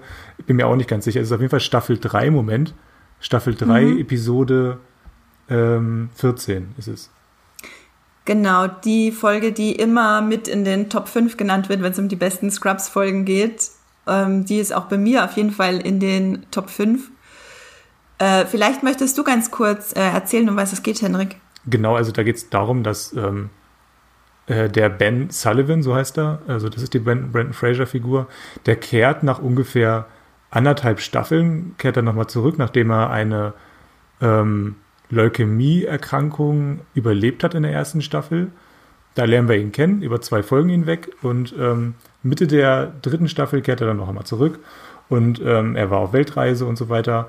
Ähm, hat sich aber nicht untersuchen lassen währenddessen, obwohl man ja auf jeden Fall, äh, das sagt eben Dr. Cox dann auch nochmal, man sollte, wenn man äh, eine Leukämieerkrankung hatte, sollte man sich dann schon nochmal untersuchen lassen danach. Hat er nicht gemacht und dann äh, kehrt er in das, in das Krankenhaus zurück und eigentlich äh, nur zum Anlass ähm, des ersten Geburtstags von Dr. Cox Sohn. Ähm, und darauf steuert das dann auch alles hin, dass alle irgendwie sich auf diesen Geburtstag vorbereiten und deswegen ist er auch da. Und ähm, wenn man die, äh, wenn man weiß, wie diese Episode ausgeht, dann kann man das schon recht genau erkennen, dass irgendwann ähm, Ben Sullivan nicht mehr wirklich anwesend ist. Man sieht ihn noch, er spricht mit Dr. Cox ähm, und äh, redet ihm so von außen zu, aber keine anderen Figuren re reagieren mehr auf Ben Sullivan, mhm. weil er mhm. eben, wie am Ende der Episode klar wird, er tot ist. Also er ist während der Episode gestorben und ähm, Dr. Cox sieht das nicht ein, er kann das nicht verarbeiten, ähm, er, er hat die Realität nicht anerkannt und es gibt dann eben wirklich diese extrem emotionale, wirklich wunderbar aufgebaute Szene auf dem Friedhof, wo dann, ähm, ich versuche den Wortlaut nochmal genau hinzukriegen, ähm, von, wo dann irgendwann äh, JD ähm, aus dem Hintergrund äh, Dr. Cox fragt, was glauben Sie, wo Sie sind? Und er glaubt eben, er ist auf dem Geburtstag von seinem Sohn, aber eigentlich hat er einen schwarzen Anzug an, ist auf dem Friedhof und sie sind bei der Beerdigung von, äh, von Ben Sullivan. Und in dieser Szene, das ist dann, glaube ich, auch der, der beste, ich glaube, das ist, glaube ich, der, das, das äh, beste Beispiel für Musikeinsatz in Scrubs. Da ähm, läuft dann der Song äh, Winter von Joshua Radin. Und ich habe mir da auch nochmal einen Artikel extra zugelesen. Also, das ist der erste Song, den Joshua Radin geschrieben hat, der allererste. Und der ist nur deshalb in der Serie gelandet, weil Joshua Radin der beste Freund ist von Zach Braff. Ja. Und äh, er konnte, glaub, das, also er, er konnte eigentlich gar nicht Gitarre spielen, das nur kurz vorher gelernt. Äh, ist eigentlich Drehbuchautor, der Joshua Radin, und ähm, hat dann diesen Song Zach Braff vorgespielt in seinem Apartment, wahrscheinlich irgendwo in Los Angeles. Und äh, diesen Song hat dann äh, Zach Braff weitergeleitet an ähm, Bill Lawrence und ähm, wie heißt sie? Ähm, Krista. Miller? Genau, genau. Die, die suchen normalerweise die ähm, Musik für die, für die Serie mhm. aus. Und äh, die fanden das gut und haben es für diese ähm, Folge verwendet. Und äh, der ist wirklich nochmal so ein richtiger emotionaler Trigger, äh, der Song Winter. Und also wirklich diese, wenn, wenn wer da nichts fühlt in, dieser, in dieser Szene mit diesem Song, der, der hat kein Herz. Ja, das, ja, das unterstreiche ich ganz genau so. Und warum wir jetzt gerade über die Folge reden, ist halt dass diese Folge absolut beispielhaft dafür ist, was Scrubs halt so besonders macht oder so besonders gemacht hat. Dass halt, ähm, man wird halt in manchen Folgen mit, von dem Aufbau, von diesem Hin und Her, von dieser Härte von Dr. Cox und dieser Weiche von J Weichheit von JD, äh, Weichheit übrigens nie im negativen, sondern im positiven Sinne, möchte ich nochmal anmerken hier, ähm, wird man halt in den dramatischen Momenten extrem belohnt, weil in den mhm. dramatischen Momenten, und davon gibt's dann noch eine wahnsinnig fantastische Doppelfolge später, wo es auch darum geht, dass Dr. Cox quasi innerlich zusammenbricht. Mhm. Ähm, in diesen Momenten wird er nämlich von JD aufgefangen. Und in diesen Momenten ist klar, dass Dr. Cox JD genauso braucht wie JD Dr. Cox. Ähm, quasi diese, diese, diese dieser Zugang zu den Emotionen, die JD hat, von, an denen labt sich Dr. Cox quasi in diesen Momenten und das hilft ihm dann auch über Dinge hinwegzukommen. Das wird dann in der Doppelfolge Mein Mittagessen und Mein gefallenes Idol in Staffel 6. Es klingt fast äh, so, als wäre er ein Dementor irgendwie. er labt sich an den Emotionen von, von, von JD. Oh Gott. Äh, sorry, ähm, muss ich loswerden. Ja, das stimmt tatsächlich. Äh, ja, genau. Kann ich mir auch gut vorstellen in der Rolle von dem, äh, von dem Dementoren. Ähm, John, John C. McGinley hätte auf jeden Fall noch ein bisschen mehr äh, Finesse in Harry Potter reingebracht. Ähm, nee, genau, aber in diesen Momenten wird man halt extrem dafür belohnt, ähm, von diesem, von diesem an und für sich immer Sitcom hin und her. Mhm. Und das finde ich ist halt das, was Scrubs wirklich ausmacht. Und du hast es vorhin schön gesagt, wahrscheinlich ist es weniger ähm, Porträtierung von Männlichkeit als vielmehr die Porträtierung von Menschlichkeit, die da super spannend ist, weil GD ist, äh, du kannst mich auf jeden Fall unterbrechen, wenn du es anders siehst, einer von ganz wenigen wirklich interessanten Hauptcharakteren in Sitcoms. Oh ja, doch. Jetzt, wo du es sagst. Ja, also wenn, wenn man, also Ted Mosby ist äh, Ach, fuck, ziemlich, ziemlich, ziemlich leer. ja, äh, ziemlich leer, wenn man ihn mal genauer betrachtet. Eigentlich ist er eigentlich nur äh, ein Schürzenjäger. Ähm, mm. Leonard, Leonard ist das langweiligste an Big Bang Theory. Ja, stimmt schon. Also gerade wenn wir unsere ähm, Sitcoms, also unsere in Anführungszeichen Sitcoms der, der ähm, Nuller- und Zehnerjahre angucken, ja, gut, Malcolm mittendrin, äh, also Malcolm ist schon irgendwie auf seine Weise interessant. Aber haben wir auch geguckt wegen ja. Hal und wegen äh, Dewey und mhm. wie heißt der ältere? Reese in Wahrheit. Ja. Also ich glaube, es liegt auch irgendwie daran, dass, dass bei JD, dass das dass immer dass das Außen- und das Innenbild kollidiert. Ähm, wir, mhm. wir haben zwar ähm, immer diesen, wir sehen immer den verletzlichen Charakter als erstes, aber eigentlich nach außen hin ist JD ja schon ein relativ kompletter Erwachsener. Also er hat ja, er hat ja gute menschliche Beziehungen, er, hat, er ist Arzt. Hallo? Äh, Hallo? und ähm, er, er hat äh, Beziehungen zu Frauen, er hat ein erfülltes Liebesleben auf seine Weise. Also da wären viele ähm, froh, wenn sie so ein Liebesleben hätten. Äh, aber nach innen hin ist er extrem unsicher. Und ähm, das ist dann eben für, für, für die Zuschauer immer sehr spannend zu analysieren. Ähm, äh, warum, warum ist er eigentlich so drauf? Äh, und was ist los mit diesem, was ist los mit diesem Menschen? Warum ähm, hat er Probleme, sich in seinem Alltag zurechtzufinden? Was ja gerade in der ersten Staffel ähm, besonders äh, spannend ist. Ja, wo, was ich auch gerade an der ersten Staffel so mag, dass, äh, warum ich auch ein großer Fan von Carla bin, die ja sehr viel verhasst ist, mhm. über was wir auch nachher noch äh, reden können, weil ich finde, Carla wird es genauso schwer gemacht wie Lily in How I Met Your Mother. Ähm, das ist genau dasselbe Problem. Ich finde, beziehungsweise was ich eigentlich gerade sagen wollte bezüglich JD, es gibt auch eine ganz äh, bekannte und sehr emotionale Folge, wo JDs Vater stirbt und sein Bruder ihm das erzählt und äh, JD hat halt auch immense Daddy-Issues, mhm. die eben in der Beziehung zu Dr. Cox immer wieder aufgearbeitet werden, beziehungsweise er das quasi für sich so ein bisschen aufarbeitet, indem er halt die Zuneigung von Dr. Cox sucht und auch bekommt, äh, das, was er halt von seinem eigenen Vater nie bekommen hat. Das finde ich auch immer ganz spannend. Ich finde, zusammenfassend kann man sagen, dass Scrubs extrem gut gealtert ist als Dramaserie oder der Dramaanteil von Scrubs wahnsinnig gut gealtert ist und immer noch total sehenswert und der Comedy-Anteil irrsinnig schlecht gealtert ist, auch schlechter wie bei den meisten mhm. anderen Sitcoms. Ja. Würdest du das so unterschreiben? Auf jeden Fall. Ähm, ich glaube, ich glaube, Comedy hat es sowieso schwerer, außer du hast jetzt wirklich eine, bist jetzt, außer du bist, keine Ahnung, äh, äh, Seinfeld oder so, hast du, glaube ich, immer Probleme mit Comedy. Ähm, äh, und äh, also die, glaube ich, haben keine gute Halbwertszeit, also wenn du, wenn du nicht ganz großartig bist. Ähm, was wollte ich sagen? Ähm, ich das Ding ist, Comedy altert immer dann äh, sehr schlecht, wenn sie sich auf die einfachsten gemeinsamen Nenner stürzt, weil mhm. die verändern sich halt mit der Zeit. Scrubs hat äh, das gleiche Sitcom-Problem wie Friends oder teilweise auch How I Met Your Mother. Ähm, die Gags fußen zu sehr, sehr großen Teilen auf äh, Sexismus, Rassismus, mhm. Homo, Bi und Transphobie. ja. Also es ist wirklich alles mit dabei und sehr häufig vertreten. Und ich glaube, wenn du, also keine Ahnung, ich, ich mache mal jetzt ein, ein Extrembeispiel, Monty Pythons zum Beispiel. Das ist Humor, der überdauert mhm.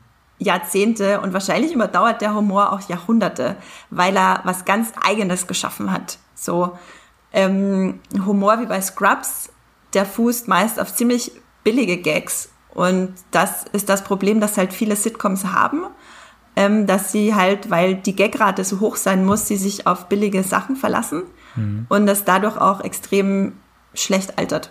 Ja. Und ich, ich glaube, warum, warum das ähm, der emotionale Teil so gut ähm, funktioniert heute noch, ist einfach, weil sich viele Serien das gar nicht mehr so richtig trauen heute.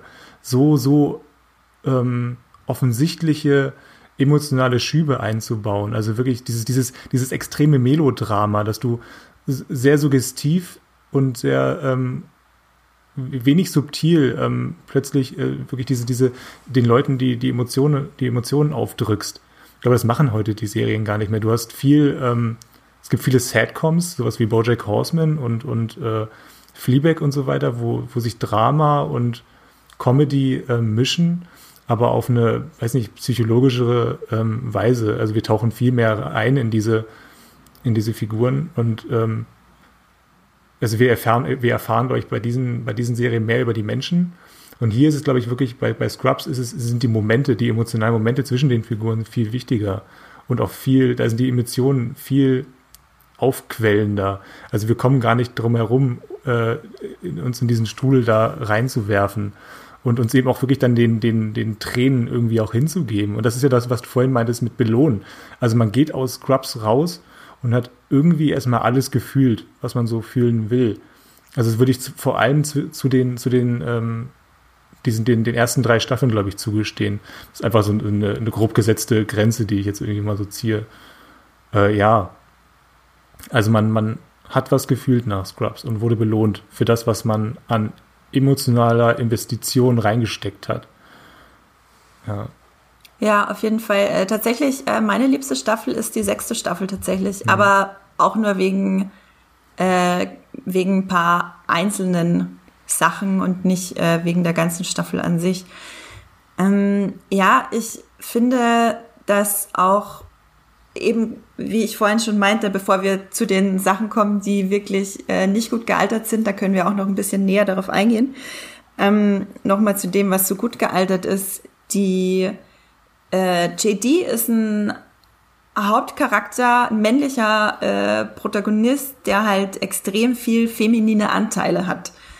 Und das ist was, was ich wirklich selten irgendwo so zentral herausgearbeitet gesehen habe, wie bei Scrubs. Und auch wenn er von Dr. Cox dafür niedergemacht wird, weil er ihm Frauennamen abwertend gibt.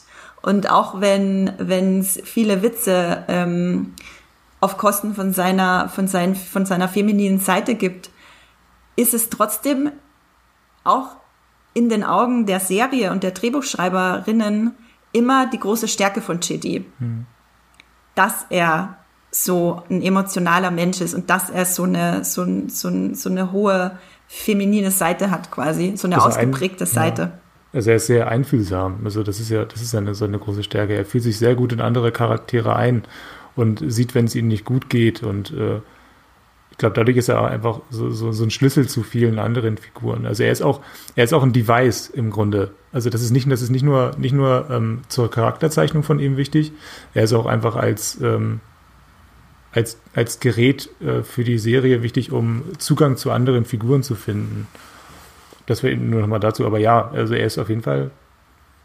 Ich habe das, ich glaube, ich glaube, bei Ted Mosby haben wir das auch, ähm, dass er, er hat auch sehr viele feminine Seiten. Er ist auch eitel, ähnlich eitel wie, ähm, wie JD, aber eben mehr nach mehr Macho-Elemente, glaube ich. Ja, ich würde, ja, ich weiß gar nicht, ob ich Eitelkeit irgendwie als was Weibliches hinstellen, ja. Mhm. hinstellen würde. Aber Mosby ist auch gerade in Abgrenzung zu Barney natürlich äh, der sensibilisiertere. Ähm, Ted Mosby ist ein sehr großer Romantiker. Darüber kann man das vielleicht ein bisschen definieren, mhm. aber er hat, er, er ist halt erstens langweilig. er hat ja. keine vernünftigen Storylines und ähm, wird auch eigentlich nur durch seine Freunde, durch, durch Marshall und Robin irgendwie spannend gemacht. Und ähm, bei JD, genau, bei JD verhält sich das eben alles ganz anders. JD ist wirklich der Dreh- und Angelpunkt, der alle anderen Charaktere mitzieht. Ohne JD wäre Turk nicht interessant und ohne JD mhm. wäre auch Dr. Cox nicht interessant, weil Dr. Cox braucht eben dieses krasse Gegenteil, mhm. dass wir ihn überhaupt mögen, weil sonst wäre er einfach nur ein fieser Arsch. So wie es dann nämlich in Staffel 9 ist, weil ihm der Gegenpart fehlt von ähm, JD. Und das finde ich halt, sieht man auch in Bill Lawrence neuer Serie Ted Lasso sehr gut, weil ich finde, Ted Lasso hat sehr viele JD-Anteile, mhm.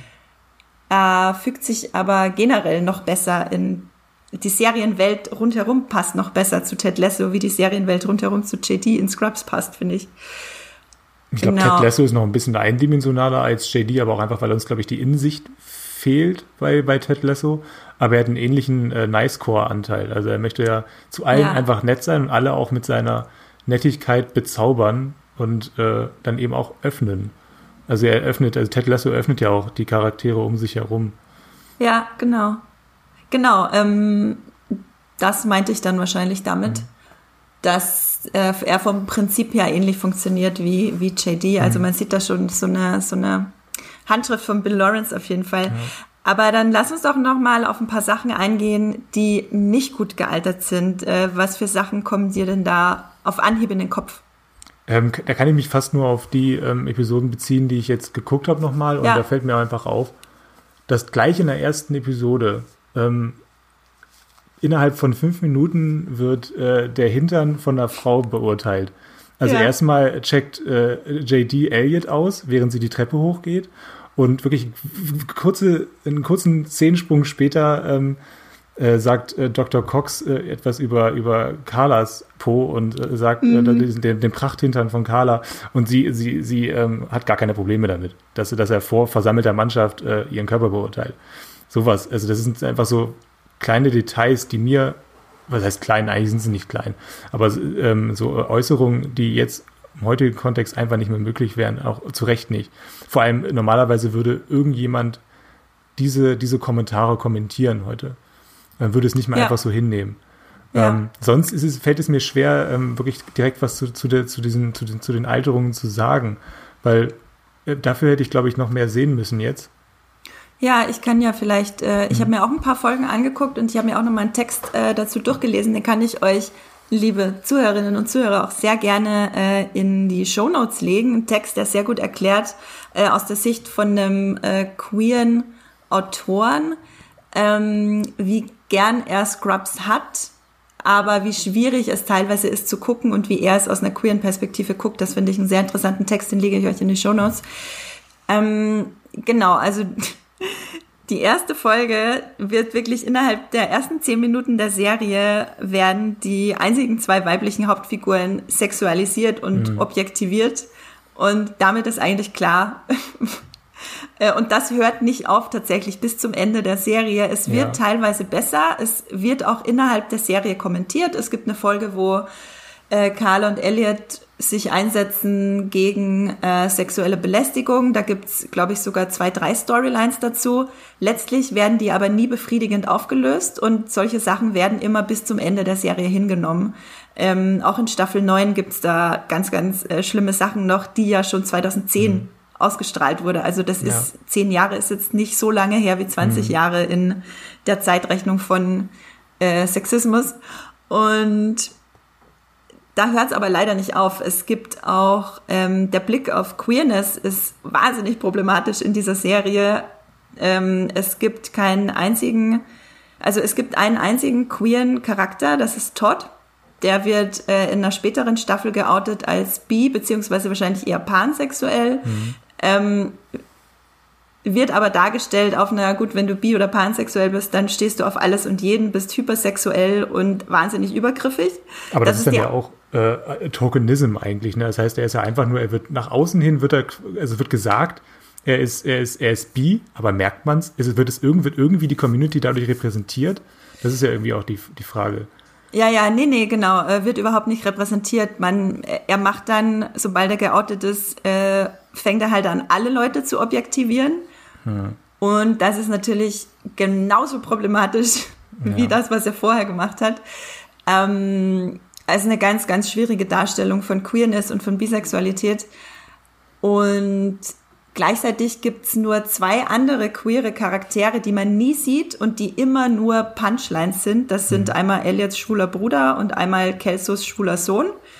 Ähm, und das ist wirklich, als queere Person ist das auch ganz, ganz schwer zu ertragen, wenn man mhm. sich die Serie ähm, jetzt nochmal anguckt. Mir ist es damals nicht so aufgefallen, aber ich war auch damals selber nicht so sensibilisiert und es war eine andere Zeit. Das mhm. ist, finde ich, eine legitime Aussage.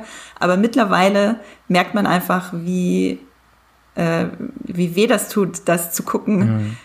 Und ja, genau, Todd ist so auch ein ähm, Beispiel für diese Boys will be Boys Mentalität. Ähm, er wirklich, äh, sexuelle Belästigung kommt in fast jeder einzelnen Scrubs-Folge vor. Und es wird halt abgetan als, ach ja, der ist halt so. Mhm. Und das ist halt mega problematisch. Das ist, glaube ich, so das, was am allerschlechtesten gealtet ist. Das finde ich noch viel problematischer als die ganzen Arschwitze. Mhm. Es ist, ähm, ähm, die natürlich genauso wenig wünschenswert sind. Aber das ist halt schon krass im Nachhinein. Ja. Wie, wie geht's denn dir da so persönlich damit, wenn du das jetzt guckst? Kannst du das irgendwie ignorieren oder oder brichst du dann eine Serie beim Rewatch vielleicht auch ab deswegen? Das ich ist hab, ja, jeder handhabt das ja anders.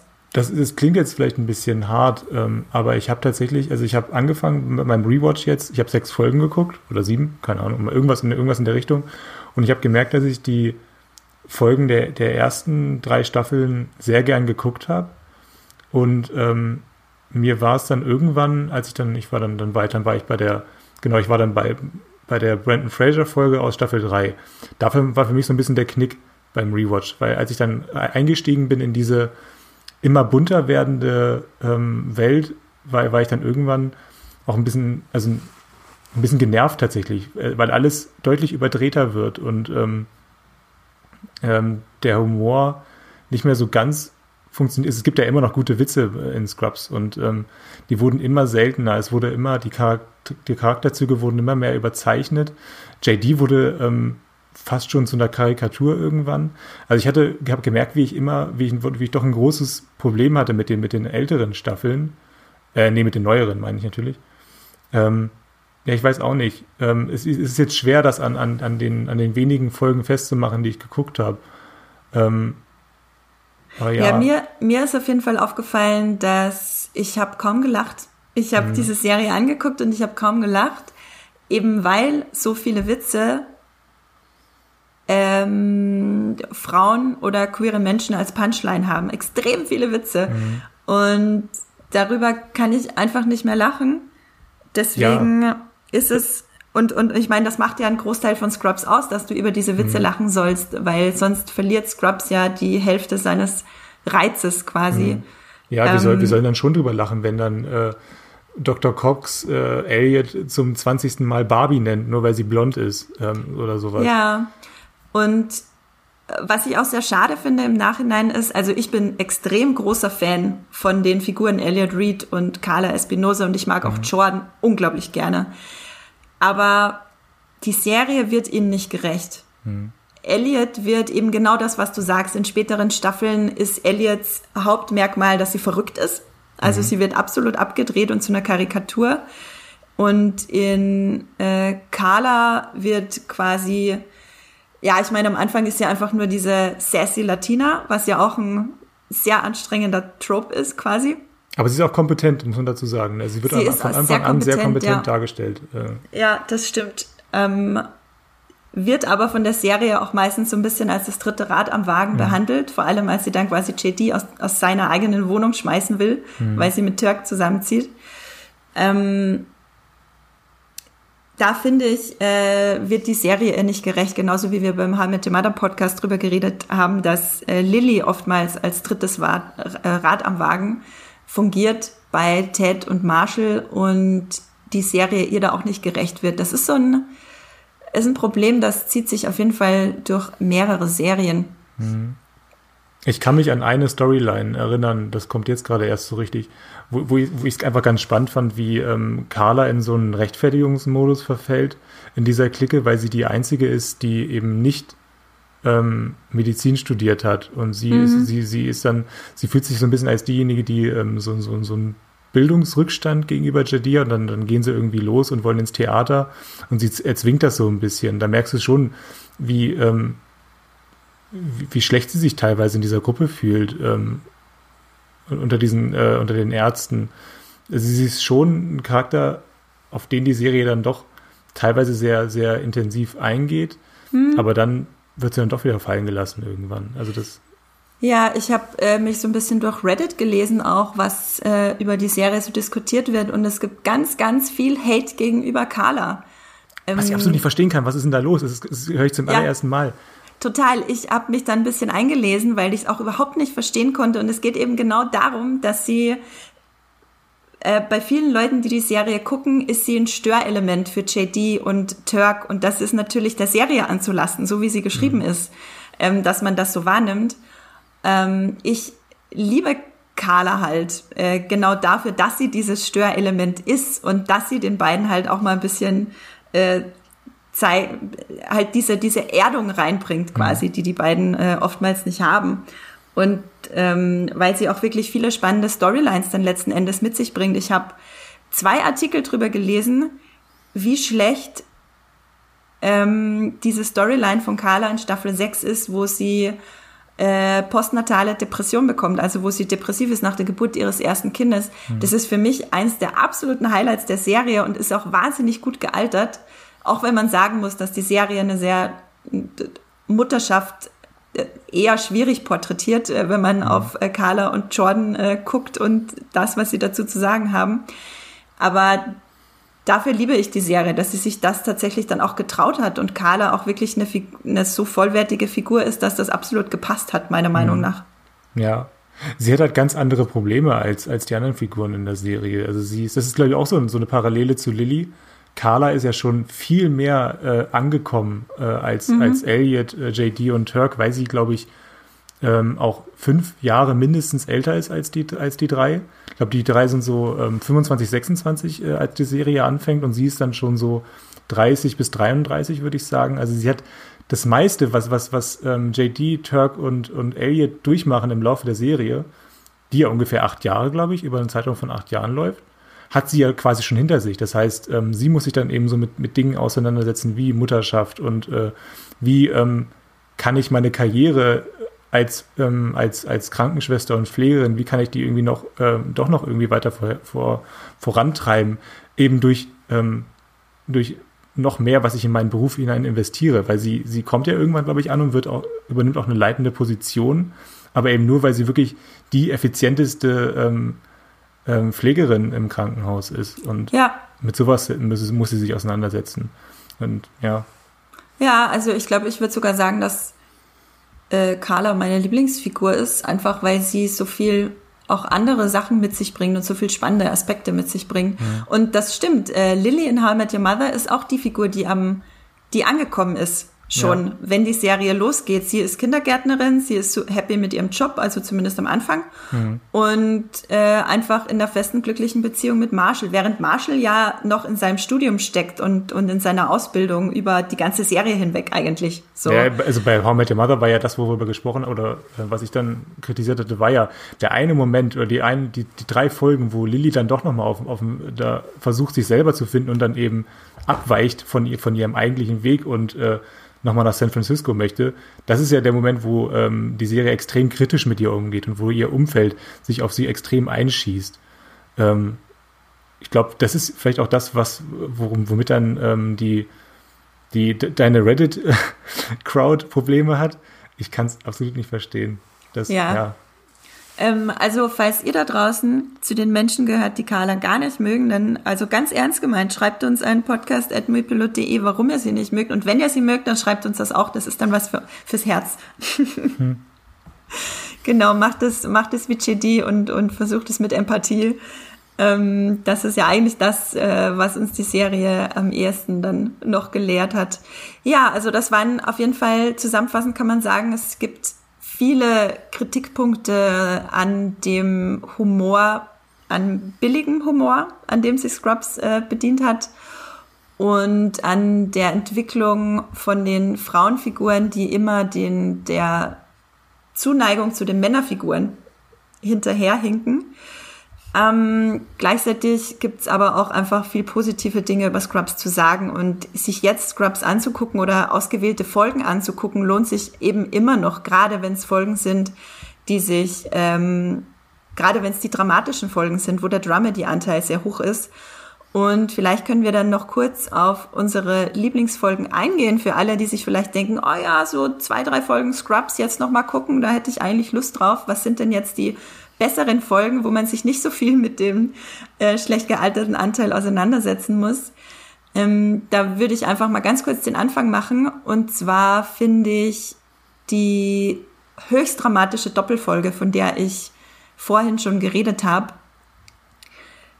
immer noch äh, mit die absolut beste. Das ist Staffel 5, Folge 20 und Folge 21. Die beiden Folgen heißen Mein Mittagessen und mein gefallenes Idol. Und da geht es eben darum, dass äh, erstens JD einen Tod nicht verhindern konnte und sich Vorwürfe macht. Und dann äh, Dr. Cox äh, in der Folge darauf Tode zu verantworten hat und in absolutes, also in der Depression versinkt und nur noch zu Hause sitzt und Alkohol trinkt und nicht mehr weiß, wie er rauskommen soll. Ähm, ich weiß nicht, ob du die Folge jetzt geguckt hast, Hendrik, aber kannst du dich noch dran erinnern, auch wenn du sie nicht geguckt hast? ähm, Ich habe die, ich habe Bilder äh, im Kopf von, von, von diesen Folgen. Ich habe die bestimmt dreimal geguckt. Ja. äh, vor, aber vor zehn Jahren. äh, Ja. Und ich habe das, was, was mir so, was hängen geblieben ist, ist, sind, glaube ich, die ähm, Tränen erstickten Augen von Dr. Cox, der, glaube ich, wirklich dann Tage und Wochen verbringt in, in, seinem, in seinem sterilen Wohnzimmer und da gar nicht mehr raus möchte. Wahrscheinlich hat er dann irgendwie ein Trikot von den Detroit Red, Wings die ganze Zeit an, oder? Äh, äh, ja, tatsächlich, vermutlich, ja, ja. Das ist, das ist ja irgendwie so sein Trauermodus und das bleibt einfach nochmal zurück und da, da ist einfach auch diese, diese, diese, diese Ausdruckskraft von, von John McKinley, äh, über die haben wir noch gar nicht so richtig gesprochen. Er ist einfach ein sehr, sehr guter Schauspieler. Die, die Ja. Rolle passt wirklich großartig zu ihm und er holt da alles raus. Ja, auch wenn's, auch wenn es manchmal einfach sich wiederholt, die, diese, diese Handlungsstränge, dass er ähm, der harte ähm, Doktor ist, der dann immer wieder aus, aus, aus der Reserve gelockt wird und dann eben doch ähm, seine, seine weiche Schale zeigt. Das ist halt einfach immer ein Muster, was sich immer wiederholt, aber es ist jedes Mal wirksam, weil er, weil ähm, John ähm, McGinley einfach alles da rausholt. Ähm, ja, nee, das ist, das ist hängen geblieben von diesen Folgen. Ja, absolut. Äh, John McGinley hat diesen Spagat einfach wundervoll drauf. Von dem, äh, von einem wahnsinnig deprimierten, ernsten und zerstörten Menschen hin zu der sarkastischen Witzemaschine ist, macht er beides wirklich perfekt. Also alle Seiten von diesem sehr komplexen Charakter äh, verkörpert er ganz wundervoll und da das ist ihm auf jeden Fall hoch anzurechnen. Eine Person, die wir übrigens noch gar nicht erwähnt haben, die ich einmal kurz als großes Highlight der Serie erwähnen muss, ist Neil Flynn als der Hausmeister. Ja. Ähm, das ist noch so eine Beziehung von JD, äh, von der die Serie lebt. Ähm, von Tag eins an, als eben Penny in die Tür rutscht und der Hausmeister das, Hausmeister das gesehen hat, bis zur letzten Folge äh, oder bis zum letzten Cameo in Staffel 9, wo man ihn sieht, äh, wo ähm, ich glaube, wo es darum geht, dass er merkt, dass JD nicht mehr da ist mhm. und von dem Tag an wurde er nie wieder gesehen im Krankenhaus. was ich, ähm, was ich auch sehr, sehr gut finde und auch sehr viel sagt über den, äh, über den Charakter. Ja, er bringt da nochmal so ein bisschen Anarchie mit rein, ne? Also vor allem, es gibt ja auch, das fällt mir jetzt gerade erst ein, es gibt doch auch diese eine Episode, wo es dann darum geht, dass er, dass er in irgendeinem Harrison Ford-Film, ich glaube, ähm, auf der Flucht vorkommt und da spielt er ja wirklich mit. Äh, es ist, und es ist so irre. Das ist wirklich, also wenn ich damals schon so gutes Internet gehabt hätte, äh, als ich das geguckt hätte, hätte ich ja hätte ich das sowas von durchrecherchiert. Ich denke da jetzt gerade erst wieder dran. Ich habe dann, glaube ich, sogar mal drauf geachtet, als ich den Film geguckt habe und dann wirklich gesehen. Ich glaube, es ist auf der Flucht, ja. Ja, Scrubs hält sich auf jeden Fall auch mit Meta-Humor nicht zurück. Äh, wie du vorhin schon meintest, die Wizard äh, of Oz-Folge, wo, glaube ich, mhm. Zach Braff, also JD-Darsteller, selber Regie geführt hat auch. Ähm, ich finde auch, alle anderen Schauspieler bringen wirklich ganz viel tolle Noten in ihre Charaktere mit rein. Also auch Donald Faison als Turk und Sarah Chalk, Chalky, weiß gar nicht, wie man sie ausspricht, als Elliot Reed und Judy Rice als Carla Espinosa da ist auf jeden Fall wahnsinnig viel Talent vor der Kamera vorhanden. Äh, hast du noch eine Folge, die du empfehlen möchtest, Henrik? Ich, ähm, wie gesagt, ich möchte eine von den Folgen empfehlen, von den sechs Folgen, die ich geguckt habe. Und das wäre tatsächlich, also die erste. Ich finde, jeder sollte sich, jeder, der irgendwie was Neues anfängt, einen neuen Beruf anfängt, irgendwie äh, vielleicht auch irgendwie ein Studium anfängt oder so, sollte sich einfach mal diese eine Folge angucken, zur Kräftigung vorher, einfach um ähm, vielleicht auch mit einer Ruhe da reinzugehen und zu sagen, okay, es ist alles extrem neu, alles ist schnell, alles, alles bewegt sich, äh, es sind viel zu viele Eindrücke, aber am Ende kommst du dann doch irgendwie lebend raus und äh, ähm, findest dich dann doch irgendwie da zurecht und alles wird gut, ähm, wenn du nur äh, einigermaßen ruhig an die Sache rangehst. Äh, das ist, das ist so eine, so eine Lektion, die ich aus der, aus der ersten Folge mitgenommen habe nochmal. Ja, auf jeden Fall. Ich habe auch tatsächlich vor, ich habe auch tatsächlich öfters gelesen, dass Scrubs ein sehr gutes Porträt von der Arbeit im Krankenhaus wiedergibt, mhm. ähm, was ja bei diesen überemotionalen äh, Krankenhausserien, wo jeden Tag jemand, keine Ahnung, den seltensten Tumor der Welt hat, ähm, meistens einfach äh, extrem pathetisch und überdramatisch dargestellt wird. Aber das Arbeiten im Krankenhaus halt auch einfach ganz viel darum geht, für die, für das Personal Tag für Tag sich dadurch die Krankheiten und den Tod einfach durchzuschlagen und ruhig mhm. zu bleiben und einfach klarzukommen. So, davon ja. handelt Scrubs ja auch sehr viel. Und das ist ja diese eine Folge, wo sie sich dann doch auch an Dr. House abarbeiten. Also Dr. House wird ja schon so ein bisschen inszeniert wie ein, wie ein Sherlock Holmes der Medizin. Also Total, er, sammelt, ja. er sammelt die Indizien und äh, wie sagt, wie sagt dann immer, durch äh, Induktion oder Deduktion, keine Ahnung, das ist, glaube ich, das, was, was Sherlock Holmes immer macht, kommt er dann zur Lösung und durch Ausschließen von, von anderen ähm, äh, Lösungswegen. Ich glaube, Deduktion äh, ist das. Es ist Deduktion, ne? Ja, ich glaube. Vom Kleinen, vom Kleinen auf das Große schließen oder vom Kleinen, Großen auf das Kleine. Naja, jetzt verheddern wir uns in den Begrifflichkeiten. Nee, jedenfalls, das ist eine sehr spannende Folge, weil dann ja auch, es gibt dann ja eine, einen Fall in dieser Folge, wo sie sich dann an, an Dr. House so ein bisschen äh, reiben, äh, wo, wo, dann Dr. Ho äh, Dr. Cox genau das macht, also wo er eine relativ simple Lösung irgendwie herausfindet, indem er Hinweise sammelt und es ist total unrealistisch. Und es ist, man, man merkt sofort, dass das mit äh, Medizin einfach gar nichts zu tun hat, was sie da gerade machen, weil ich glaube, es ist dann ein Typ, der irgendwie orangene Haut hat und die Lösung ist am Ende, dass er ähm, zu viel Tomaten gegessen hat glaube ich. Tomatensaft trinkt, ja. Ja, genau, das ist die Lösung. Oh, er ist orange, äh, weil er, weil er, weil er Tomatensaft trinkt. Äh. ja. ja. stell dir das mal in der Grey's Anatomy Folge vor. Mhm.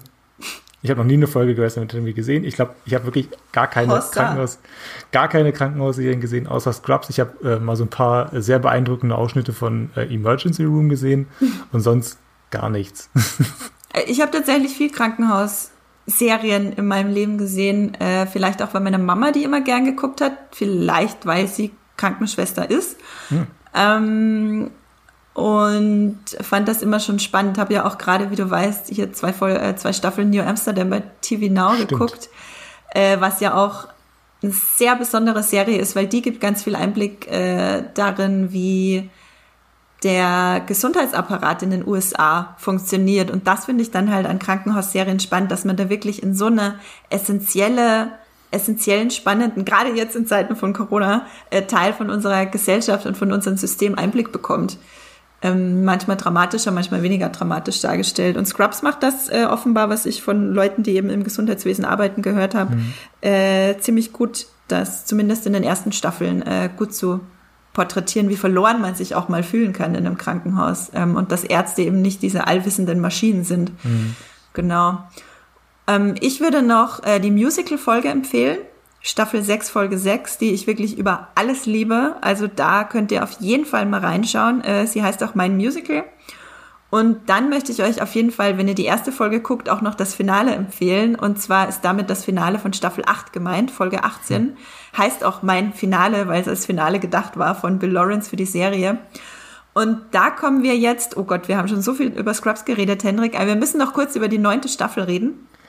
Damit kommen wir jetzt zu Staffel 9, die von dem Scrubs dem produzierenden Sender von Scrubs von ABC äh, ein bisschen gegen den Willen von Bill Lawrence oben drauf gesetzt wurde.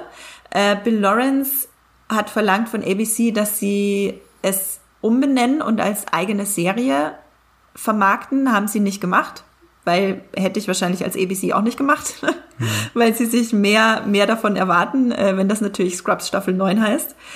Ähm, der Hate der Fans kam daher aber auch sehr ungestüm äh, auf ja. diese neunte Staffel zu.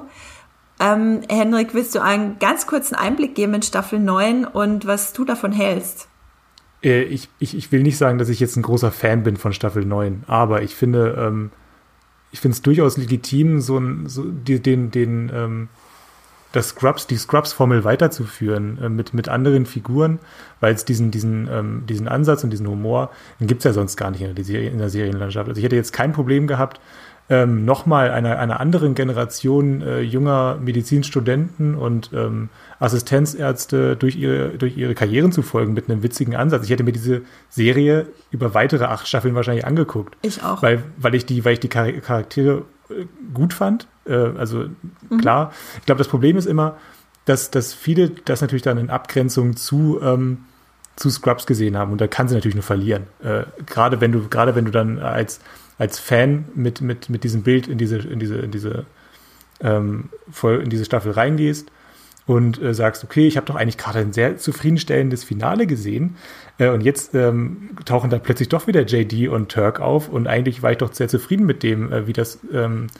äh, abgeschlossen wurde. Ich glaube, das ist auch so ein Fehler gewesen. Sie hätten einfach nicht die, äh, die alten Figuren nochmal bringen sollen. Das hat viel kaputt gemacht, glaube ich. Wenn sie wirklich einfach einen, einen sauberen Schnitt gemacht hätten und äh, mit mhm. äh, Eliza Coop und Dave Franco und Carrie Bichet ähm, weitergemacht hätten und diese neue Generation ohne Vorbelastung in diese, in, die, in diese Karriere geschickt hätten, dann hätte das, glaube ich, ganz anders funktioniert. Ähm, dann hätte man das ähm, viel frischer betrachten können. Äh, ja. Ja, ich sehe das äh, ganz genau wie du tatsächlich. Ich mag die neuen Charaktere, ich mag die Charaktere extrem gern mit Abzügen. Also die neue Protagonistin finde ich ist überhaupt nicht gelungen. Äh, Welche ist, ist das? Äh, das ist Car Carrie Bichet als Lucy Bennett. Mhm. Ähm, die ist quasi, also sie haben, glaube ich, äh, alle gleichwertige äh, Anteile an, an, an Screentime in der neunten Staffel, die neuen Charaktere oder die neuen Hauptcharaktere. Aber sie ist halt so die Protagonistin, weil sie funktioniert wie JD. Wir sehen genau. quasi ihre Innenperspektive, ihre Traumsequenzen. Und ich finde, bei ihr geht diese JD-Formel überhaupt nicht auf. Ich finde sie wahnsinnig nervig. Äh, dahingegen liebe ich aber die anderen Charaktere. Also der Charakter von Dave Franco ist super schwierig, weil er viel zu viel Sexismus mitbringt. Das ist so ein Barney Stinson-Charakter. Mhm. Aber gerade Eliza Coop und Michael Mosley als äh, Denise und Drew äh, finde ich Wahnsinn. Und über die beiden hätte ich mir auch weitere acht Staffeln angeguckt. Ähm, ohne, ohne Frage. Einfach weil der Spagat wieder zwischen Comedy und Dramedy war auch in Staffel 9 einfach großartig geschrieben, finde ich. Mhm. Ähm, wohingegen eben die alten Charaktere wie Dr. Cox zu reinen Karikaturen verkommen und einfach Dr. Cox ist nur noch bösartig und hat überhaupt keine Nuancen mehr. Ähm, deswegen wäre ich auch für so einen harten Schnitt gewesen. Und ABC hat sich Nachhinein betrachtet äh, keinen Gefallen getan damit, dass sie Bill Lawrence bitte nicht nachgekommen sind, glaube ich, äh, mhm. eben wie du das schon meintest. War der eigentlich beteiligt daran, weißt du das? Äh, ja, er war tatsächlich noch beteiligt daran, hatte aber schon mit seiner neuen Serie Cougar Town angefangen mhm. und quasi an beiden Serien parallel gearbeitet, was ja. äh, wahrscheinlich dann eben Scrubs Med School, wie sie ja von ihm genannt wurde, aber nicht offiziell heißt, ähm, nicht gut getan hat auch wahrscheinlich, weil er mit dem Kopf eh schon woanders war. Ich stell mir vor, dass er dann so Dienst nach Vorschrift gemacht hat und dann irgendwie so gesagt hat, ja gut, jetzt habt ihr, was er wollte und jetzt, äh, ja gut, dann läuft es halt auch nicht gut und jetzt kann sie ja abgesetzt werden. So. Und ja, dann sind wir fertig. Die, die neunte Staffel hat, also auch, hat auch kein wirkliches Finale oder Serienende mhm. oder so. Ähm, was auch nicht schlimm ist, weil wenn man ein Finale sehen will, schaut man sich das Finale von Staffel 8 ja. an und das ist gut genug für Staffel, äh, für, für alle neun Staffeln quasi. Genau. Ähm, ja, fand ich auf jeden Fall ganz interessant, dass das dann so wahnsinnig schlecht angenommen wurde, obwohl ich selber es gerne geguckt habe. Und ich fand auch die Cameos nett, die die äh, Schauspielerinnen hatten vom Originalcast. Judy Rice ist leider gar nicht mehr mit dabei, weil mhm. sie meinte, sie, also Carla, sie kommt nicht zurück, wenn sie nicht ähm, ein Serious Regular ist quasi, also eine Hauptrolle hat. Ähm, die anderen haben alle Gastauftritte. Und Dr. Cox spielt halt eine Hauptrolle. Ähm, genau. Das heißt, Hendrik, du würdest sagen, wenn man Scrubs mochte, dann kann man sich auf jeden Fall Staffel 9 ohne Bedenken angucken?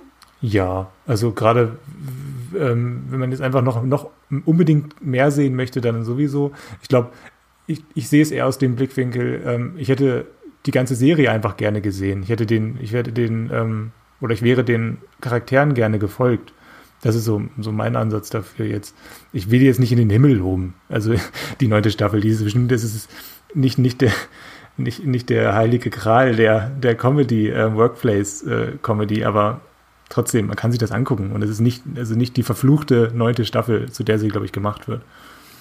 Ja, genau, ich sehe das auch wie du. Und äh, Turk hatte ich gerade vergessen, der ist auch äh, weiterhin Hauptcharakter in Staffel 9, genau, Elliot und JD, die beiden haben nur Gastauftritte. Und ähm, tatsächlich haben sie es hinbekommen, dass Turk auch ohne JD funktioniert, weil mhm. er dann gerade am Ende, weil er eben einen, einen eigenen Protégé bekommt mit dem Charakter von Dave Franco.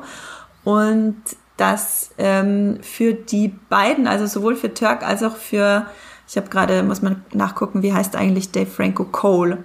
Äh, Turk und Cole äh, eine sehr interessante Dynamik entwickeln. Und das ist alles total zu meiner Zufriedenheit geschrieben worden. Und ich fand es auch schade, dass ich keine zehnte Staffel mehr angucken konnte damals. Genau, heute würde ich eher sagen, okay, ich gucke noch mal Ted Lasso. Ach, wann kommt eigentlich die zweite Staffel endlich? Ja. Wann kommt eigentlich die zweite Staffel Ted Lasso? Ist vielleicht jetzt auch ein bisschen trauriges Fazit zu Scrubs. aber auch ein ehrliches Fazit zu Scrubs, würde ich sagen. Wie, wie, wie ist denn dein Fazit? Äh, mein Fazit zu, zu Scrubs, ja, wie fassen wir das am besten jetzt zusammen? Äh, ich glaube, es ist eine, eine Serie, die, ähm, ich glaube, wir haben es ja alles schon gesagt, also die, man kann sie sich auf jeden Fall angucken, wenn man richtig auf Emotionen steht, wenn man wirklich äh, aus einer Serie rausgehen möchte und danach zumindest irgendwie so, so einen kleinen Milliliter äh, Tränen in seinen, äh, aus seinen Augensäcken loswerden äh, möchte, wenn man denkt, die sind ein bisschen zu voll geworden gerade, da könnte mal wieder was, äh, was, was, was rausfließen, dann sollte man sich das auf jeden Fall angucken. Nee, wenn man auf Workplace-Comedies steht, ähm, wenn man generell so ein bisschen Orientierung vielleicht auch in seinem Berufsleben und in seinem Erwachsenwerden braucht, äh, also jeder 25-Jährige oder jede 25-Jährige sollte sich äh, Scrubs angucken, glaube ich. Äh, weil da geht's los mit dem Berufsleben, da muss man sich zurechtfinden im Erwachsenenleben. Ähm, kann da ein gutes, eine gute Anleitung sein. Äh, Gerade jetzt, wo man einfach, einfach gar nicht mehr weiß, wann ist man eigentlich erwachsen. Äh, wir sind jetzt, ich bin jetzt 32, ich weiß nicht, bin ich erwachsen? Keine Ahnung. JD weiß es auch nicht. JD weiß es auch nicht, äh, wann er, wann er, äh, wann er eigentlich angekommen ist. Und das, da ist Scrubs sehr gut drin, ähm, diese, diese, diese Verwirrtheit darzustellen. Nicht nur was das, nicht nur was, was Coming of, Coming of Age äh, Aspekte angeht. Ja. Ja, ich würde auch sagen, also ich würde gar nicht so weit gehen zu sagen, äh, jeder oder jede 25-Jährige soll sich Scrubs angucken, aber ich würde sagen, wenn ihr auf wenn ihr generell gerne Serien schaut und wenn ihr gerne äh, auch Seriengeschichte ein bisschen euch aneignet, Scrubs ist auf jeden Fall ein wichtige, wichtiges Verbindungsstück und ein wichtig, wichtiges Stück im großen Sitcom Workplace Comedy und generell Serienpuzzle des 21. Jahrhunderts. Und dann äh, guckt auf jeden Fall in die Folgen rein, von denen wir geredet haben. Um natürlich die volle emotionale Wucht dafür zu bekommen, müsst ihr die ganze Serie gucken, das ist klar. Äh, das, äh, so viel steht fest. Und äh, nochmal am Ende auch, wenn ihr Scrubs geguckt habt und Ted Lasso noch nicht gesehen habt, dann guckt Ted Lasso, da gibt's einige Anteile zu finden von Scrubs und gerade was Sensibilisierung und was die Frauenfiguren betrifft, merkt man einfach, äh, das ist wirklich 101 beziehungsweise 1 und 100. Also da ist Ted Lasso ein absolute macht eine absolute Ansage. Ich finde, Ted Lasso hat eine der spannendsten Frauenfiguren des äh, gesamten letzten Jahres in der Serienwelt geschaffen mit seiner Chefin. Mm, genau, aber jetzt rede ich schon wieder nur über Ted Lasso. das war unser Scrubs-Ted Lasso-Podcast. Und äh, wir hoffen, ihr äh, wurdet gut unterhalten von unseren Diskussionen. Wir wollen natürlich auch unbedingt eure Meinung zu Scrubs hören. Wenn ihr uns sie mitteilen wollt, dann könnt ihr uns äh, sehr, sehr gerne Feedback zur Folge oder einfach eure Meinung zu Scrubs schicken an podcast.muipilot.de. Wir, ich verspreche, wir lesen alle E-Mails und wir antworten auch auf alle E-Mails. Ähm, auf jeden Fall, da habt ihr, da, dafür stehe ich mit meinem Namen, wollte ich jetzt sagen. Aber da würde ich Werbung für eine Babynahrungsmarke machen. Ähm, Hendrik, hast du für alle, die keinen Bock auf Scrubs und Ted Lasso haben oder beides schon gesehen haben, vielleicht noch einen, äh, ein Leuchtfeuer im Streamgestöber mit dabei heute? Also jetzt, wo du Leuchtfeuer sagst, ähm, würde ich als erstes sagen, äh, guckt noch mal schnell das Kaminfeuer bei Netflix, weil das verschwindet da bald. ja, ähm, zwei, die zwei, die zwei ähm, Kaminfeuer-Slots, ähm, äh, die vielleicht, vielleicht kommen sie irgendwann schnell wieder, ähm, aber trotzdem. Nee, also mein richtiger, mein richtiger Streaming-Tipp ist äh, Twins. Ähm, bei, bei, in der ARD-Mediathek könnt ihr das gucken. Das ist eine Serie, die spielt in Norwegen äh, bei den Lofoten, entweder auf den Lofoten oder ganz in der Nähe der Lofoten. Also es ist diese, diese tolle ähm, Landschaft äh, äh, ganz oben im Norden von Norwegen. Äh, es ist eine Krimiserie mit ähm, Christopher Hivju äh, aus Game of Thrones. Der spielt da ähm, den, den Giant Spain. Ähm, und der ähm, verkörpert Zwillinge. Äh, einer der Zwillinge stirbt und der andere Zwilling nimmt den Platz ein.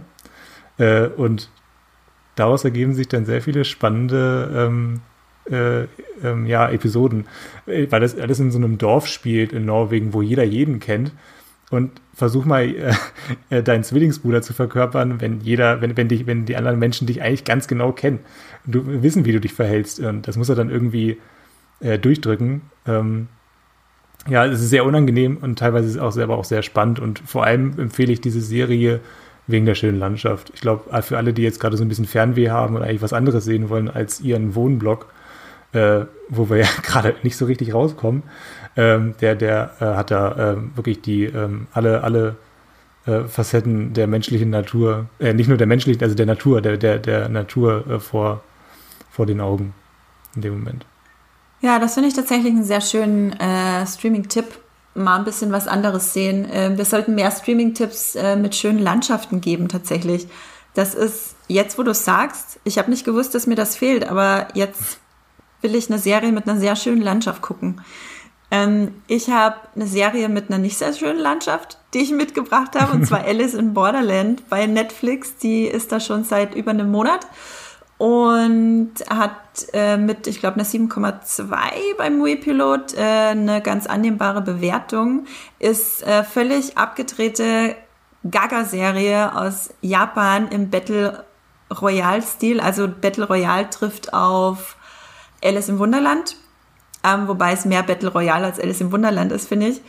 Äh, vielleicht so trippy wie, wie, wie, wie Alice im Wunderland. Ähm, es geht darum, dass drei Freunde plötzlich äh, in einem menschenleeren Tokio stehen hm. und ein äh, Spiel losgeht auf Leben und Tod. Sie stolpern quasi in verschiedene Spiele rein. Jede Folge gibt es ein neues Spiel, äh, das von irgendwelchen super sadistischen, äh, über Menschen, man weiß tatsächlich nicht, äh, wer das alles macht, ähm, gemacht wird. Und es gibt, äh, ja, ich ich schätze mal, ein paar hundert Leute eben in diesem Tokio, wo man nicht genau weiß, war, ist das jetzt wirklich das echte Tokio oder nicht, mhm. ähm, die dann zu verschiedenen Spielen antreten. Und jedes Mal, wenn man ein Spiel überlebt hat, manchmal geht es um Logik, manchmal geht es um Manipulation in den Spielen, dann kriegt man ein Visa von mehreren Tagen und innerhalb der Zeit muss man das nächste Spiel machen, um nicht durch einen Laserstrahl aus dem Himmel in den Kopf zu sterben. Okay, okay, das ist jetzt aber sehr schnell eskaliert.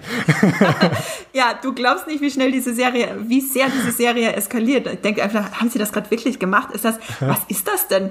Und ähm, ist aber vielleicht, ist teilweise auch wahnsinnig dramatisch und traurig, also so ist es nicht. Ähm, ist äh, auch nichts für zart Beseitete, ist unglaublich brutal und blutig. Mhm. Aber vielleicht auch gerade die Eskapismus-Serie, die man auch braucht in so einer Zeit. Es ist so abgedreht, so brutal, so bunt, so schräg und seltsam, was da passiert.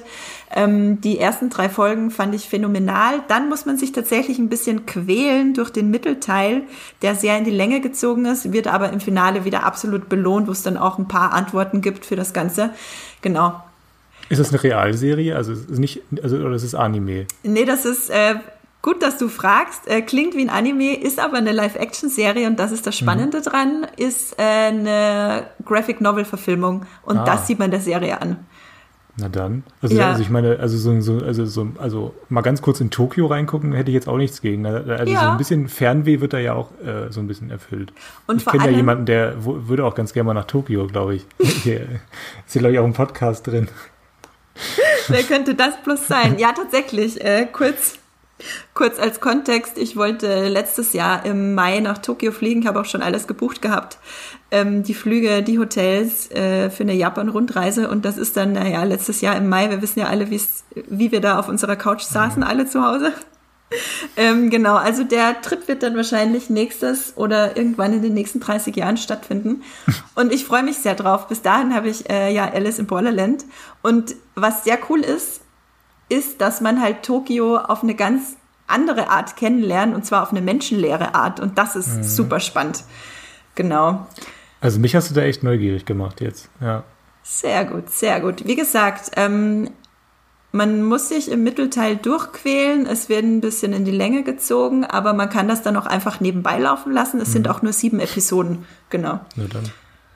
Und dann kommen wir jetzt noch zum Abschluss zu äh, Fanpost von euch, die ihr uns geschickt habt, die ich, über die wir uns alle wahnsinnig gefreut haben, weil ein mega großes Dankeschön geht natürlich immer an euch da draußen, an unsere Fans und Hörerinnen und Hörer.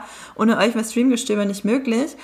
Und ihr habt uns die letzten Wochen bei Podcast Addict und bei Apple Podcast wirklich ähm, was Gutes getan, könnte man sagen.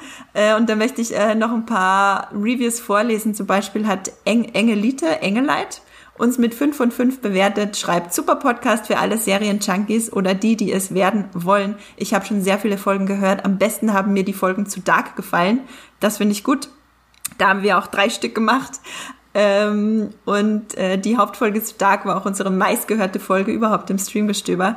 Äh, schön, dass es dir auch gefallen hat. Und äh, Sakis Pauk schreibt bei 5 von 5 Sternen, toller Podcast mit super interessanten Themen. Wir wollen euch aber natürlich auch die kritischen Stimmen nicht äh, vorenthalten. Und zwar hat Hexdeck mit 1 von 5 Sternen bewertet, also das niedrigste, was geht. Man kann nicht mit 0 Sternen bewerten bei Podcast Addict. Ähm, Kindergarten-Podcast ohne Substanz. Ich finde das ja, ich finde das ein bisschen gemein auch Kindergärten gegenüber, die ja. auch sehr viel Liebe und Lebensfreude geben können. Also ich kenne sehr viele Kindergärten mit, die haben extrem viel Substanz. Also, also ich nehme das als, ich nehme das als Kompliment. ja. ja, ich, ähm, genau. Also mich würde natürlich sehr interessieren, was genau hinter dieser Kritik steckt. Ähm, und wenn ihr äh, negatives Feedback beziehungsweise konstruktives Feedback habt, dann schreibt, uns das auch echt gerne an podcast.mulpilot.de. Wir versuchen natürlich immer, den Podcast weiterzuentwickeln. Ähm, Hendrik, du hattest noch ein paar nette Apple Podcast-Kommentare äh, mitgebracht. Ja, da hat äh, Frag mich doch, so heißt der oder die Userin, äh, hat fünf von fünf Sternen gegeben und schreibt, ähm, die Folgen sind immer sehr unterhaltsam und informativ. Super Team, mach weiter so. Äh, Ausrufezeichen. Und äh, TrueSD gibt ebenfalls 5 von 5 Sternen und schreibt, ihr macht das super und ich werde Marvels Agents of Shield jetzt nochmal eine Chance geben. Yes! Äh, ja, und auch ein, äh, ein Zwinkersmiley dahinterher. Äh, ich weiß nicht, an wen der gerichtet ist. Der ist an äh, mich gerichtet, weil ich jede Folge davon rede, dass Leute Marvel's Agents of S.H.I.E.L.D. nochmal eine Chance geben sollen. Und es hat, es hat gefruchtet. Und jetzt wieder, wieder erfüllt. Also wir haben, du hast es wieder untergebracht. äh, nee, da geht noch weiter der Text. Ähm, ich schaue eigentlich nie was Deutsches, also nie, äh, und dann fünf Ausrufezeichen zähle ich. Äh, noch nicht mal Dark, äh, werde ich aber noch nachholen. Äh, aber ich würde mich tatsächlich mal über eine Besprechung und eure Meinung von Druck auf YouTube freuen. Macht weiter so. Genau, also ich bin, ich habe äh, Druck dann auch gleich gegoogelt, bin auf jeden Fall äh, neugierig geworden jetzt drauf. Ich kann es ja nicht versprechen, dass wir dafür den äh, Platz im Podcast finden, aber es geht natürlich als Empfehlung an alle Zuhörerinnen und Zuhörer raus, ähm, dass ihr mal äh, bei der Serie Druck auf YouTube reinschauen könnt. Ich finde, das klang alles wirklich sehr spannend und ich werde mir da auf jeden Fall mal ein, zwei Folgen äh, angucken und reinschauen, weil ich davon auch vorher noch gar nichts gehört habe. Genau, ich habe unsere E-Mail-Adresse schon öfters gesagt, jetzt podcast.mipilo.de. Schreibt uns gerne für Verbesserungswünsche. Alles, alle Meinungen ist willkommen. Und auch natürlich Themenwünsche etc. könnt ihr alles dann äh, hier lassen. Wenn ihr uns sonst was Gutes tun wollt, dann bewertet uns bei Podcast Addict, Apple Podcast oder bei welcher Podcast-App auch immer ihr euch zu Hause fühlt. Wenn man da bewerten und kommentieren kann, macht das super gerne. Wir freuen uns drüber und nehmen das auch gern mit in den Podcast. Genau. Ähm, am Ende bleibt mir noch zu sagen, wenn ihr weitere Streamgestöber-Folgen hören wollt, äh, wenn ihr unsere anderen Sitcom- bzw. Comedy-Serien-Folgen noch nicht kennt, kann ich euch empfehlen, einmal Folge 71, da habe ich mit Jenny über Brooklyn Nine-Nine geredet, äh, wie sehr wir die Serie lieben, was sie aber anders machen muss, jetzt ein Angesicht der ganzen Polizeidebatten. Und dann kann ich euch natürlich über äh, die zwei Folgen, die ich mit Hendrik aufgenommen habe, Folge 73 zu Malcolm mittendrin und Folge 82 zu How Met Your Mother, sehr ans Herz legen. Quasi unsere Comedy-Trinität hier im Podcast. Genau, Hendrik, wo kann man dich denn außerhalb des Podcasts lesen? Ja, vor allem bei Moviepilot. Äh, da habe ich auch schon viel über Sitcoms geschrieben. Zuletzt auch dann auch einen Meinungstext über Lilly bei I Met Your Mother, über das Problem von Lilly bei How I Met Your Mother. Äh, bei Twitter, da bin ich gerade ein bisschen ruhiger, einfach so, keine Ahnung warum, ein bisschen eingeschlafen. Äh, da heiße ich Hokkaido-Kürbis. Äh, ja, genau. Was da Ansage, ähm, äh, ihr könnt Hendrik trotzdem folgen auf Twitter. Wenn er was twittert, ja, ist das meistens sehr witzig. Ähm, das äh, empfehle ich auf jeden Fall. Ich bin auch bei Twitter und bei Instagram unter Andrea Wöger und bei Muipilot unter Science Fiction klein und zusammengeschrieben oder auch unter Andrea Wöger, meinem Klarnamen zu finden. Äh, ich tweete auch gerade nicht so viel. Mm, ich weiß auch nicht. Ich, der Lockdown macht träge. Das ist der Winter ja. in Kombination mit Lockdown. Ne? Es macht ein bisschen träge. Es ist genau so. Es ist genau so. Ähm, ihr könnt uns natürlich trotzdem gerne folgen. Ihr könnt auch dem Mui-Pilot äh, Twitter- oder Instagram-Kanal folgen. Da werdet ihr jeden Tag mit tollen Neuigkeiten beballert, äh, wenn euch das lieber ist, genau. Oder Streamgestöber könnt ihr ebenfalls auf Twitter folgen. Da verpasst ihr keine neue Folge mehr. Dann bleibt mir noch zu sagen, danke fürs Zuhören. Äh, ich hatte sehr viel Spaß, nochmal in Scrubs einzutauchen heute. Und macht es gut, bleibt zu Hause, bleibt gesund und streamt was Schönes. Tschüss. Tschüss.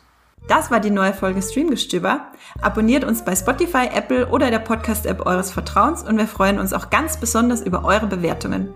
Die Musik wurde aufgenommen und produziert von Tomatenplatten. Feedback und Wünsche gehen an podcast.muipilot.de wie ihr mit eurer Sprachnachricht im Podcast landet, erfahrt ihr in den Shownotes und unter www.muipilot.de slash podcast.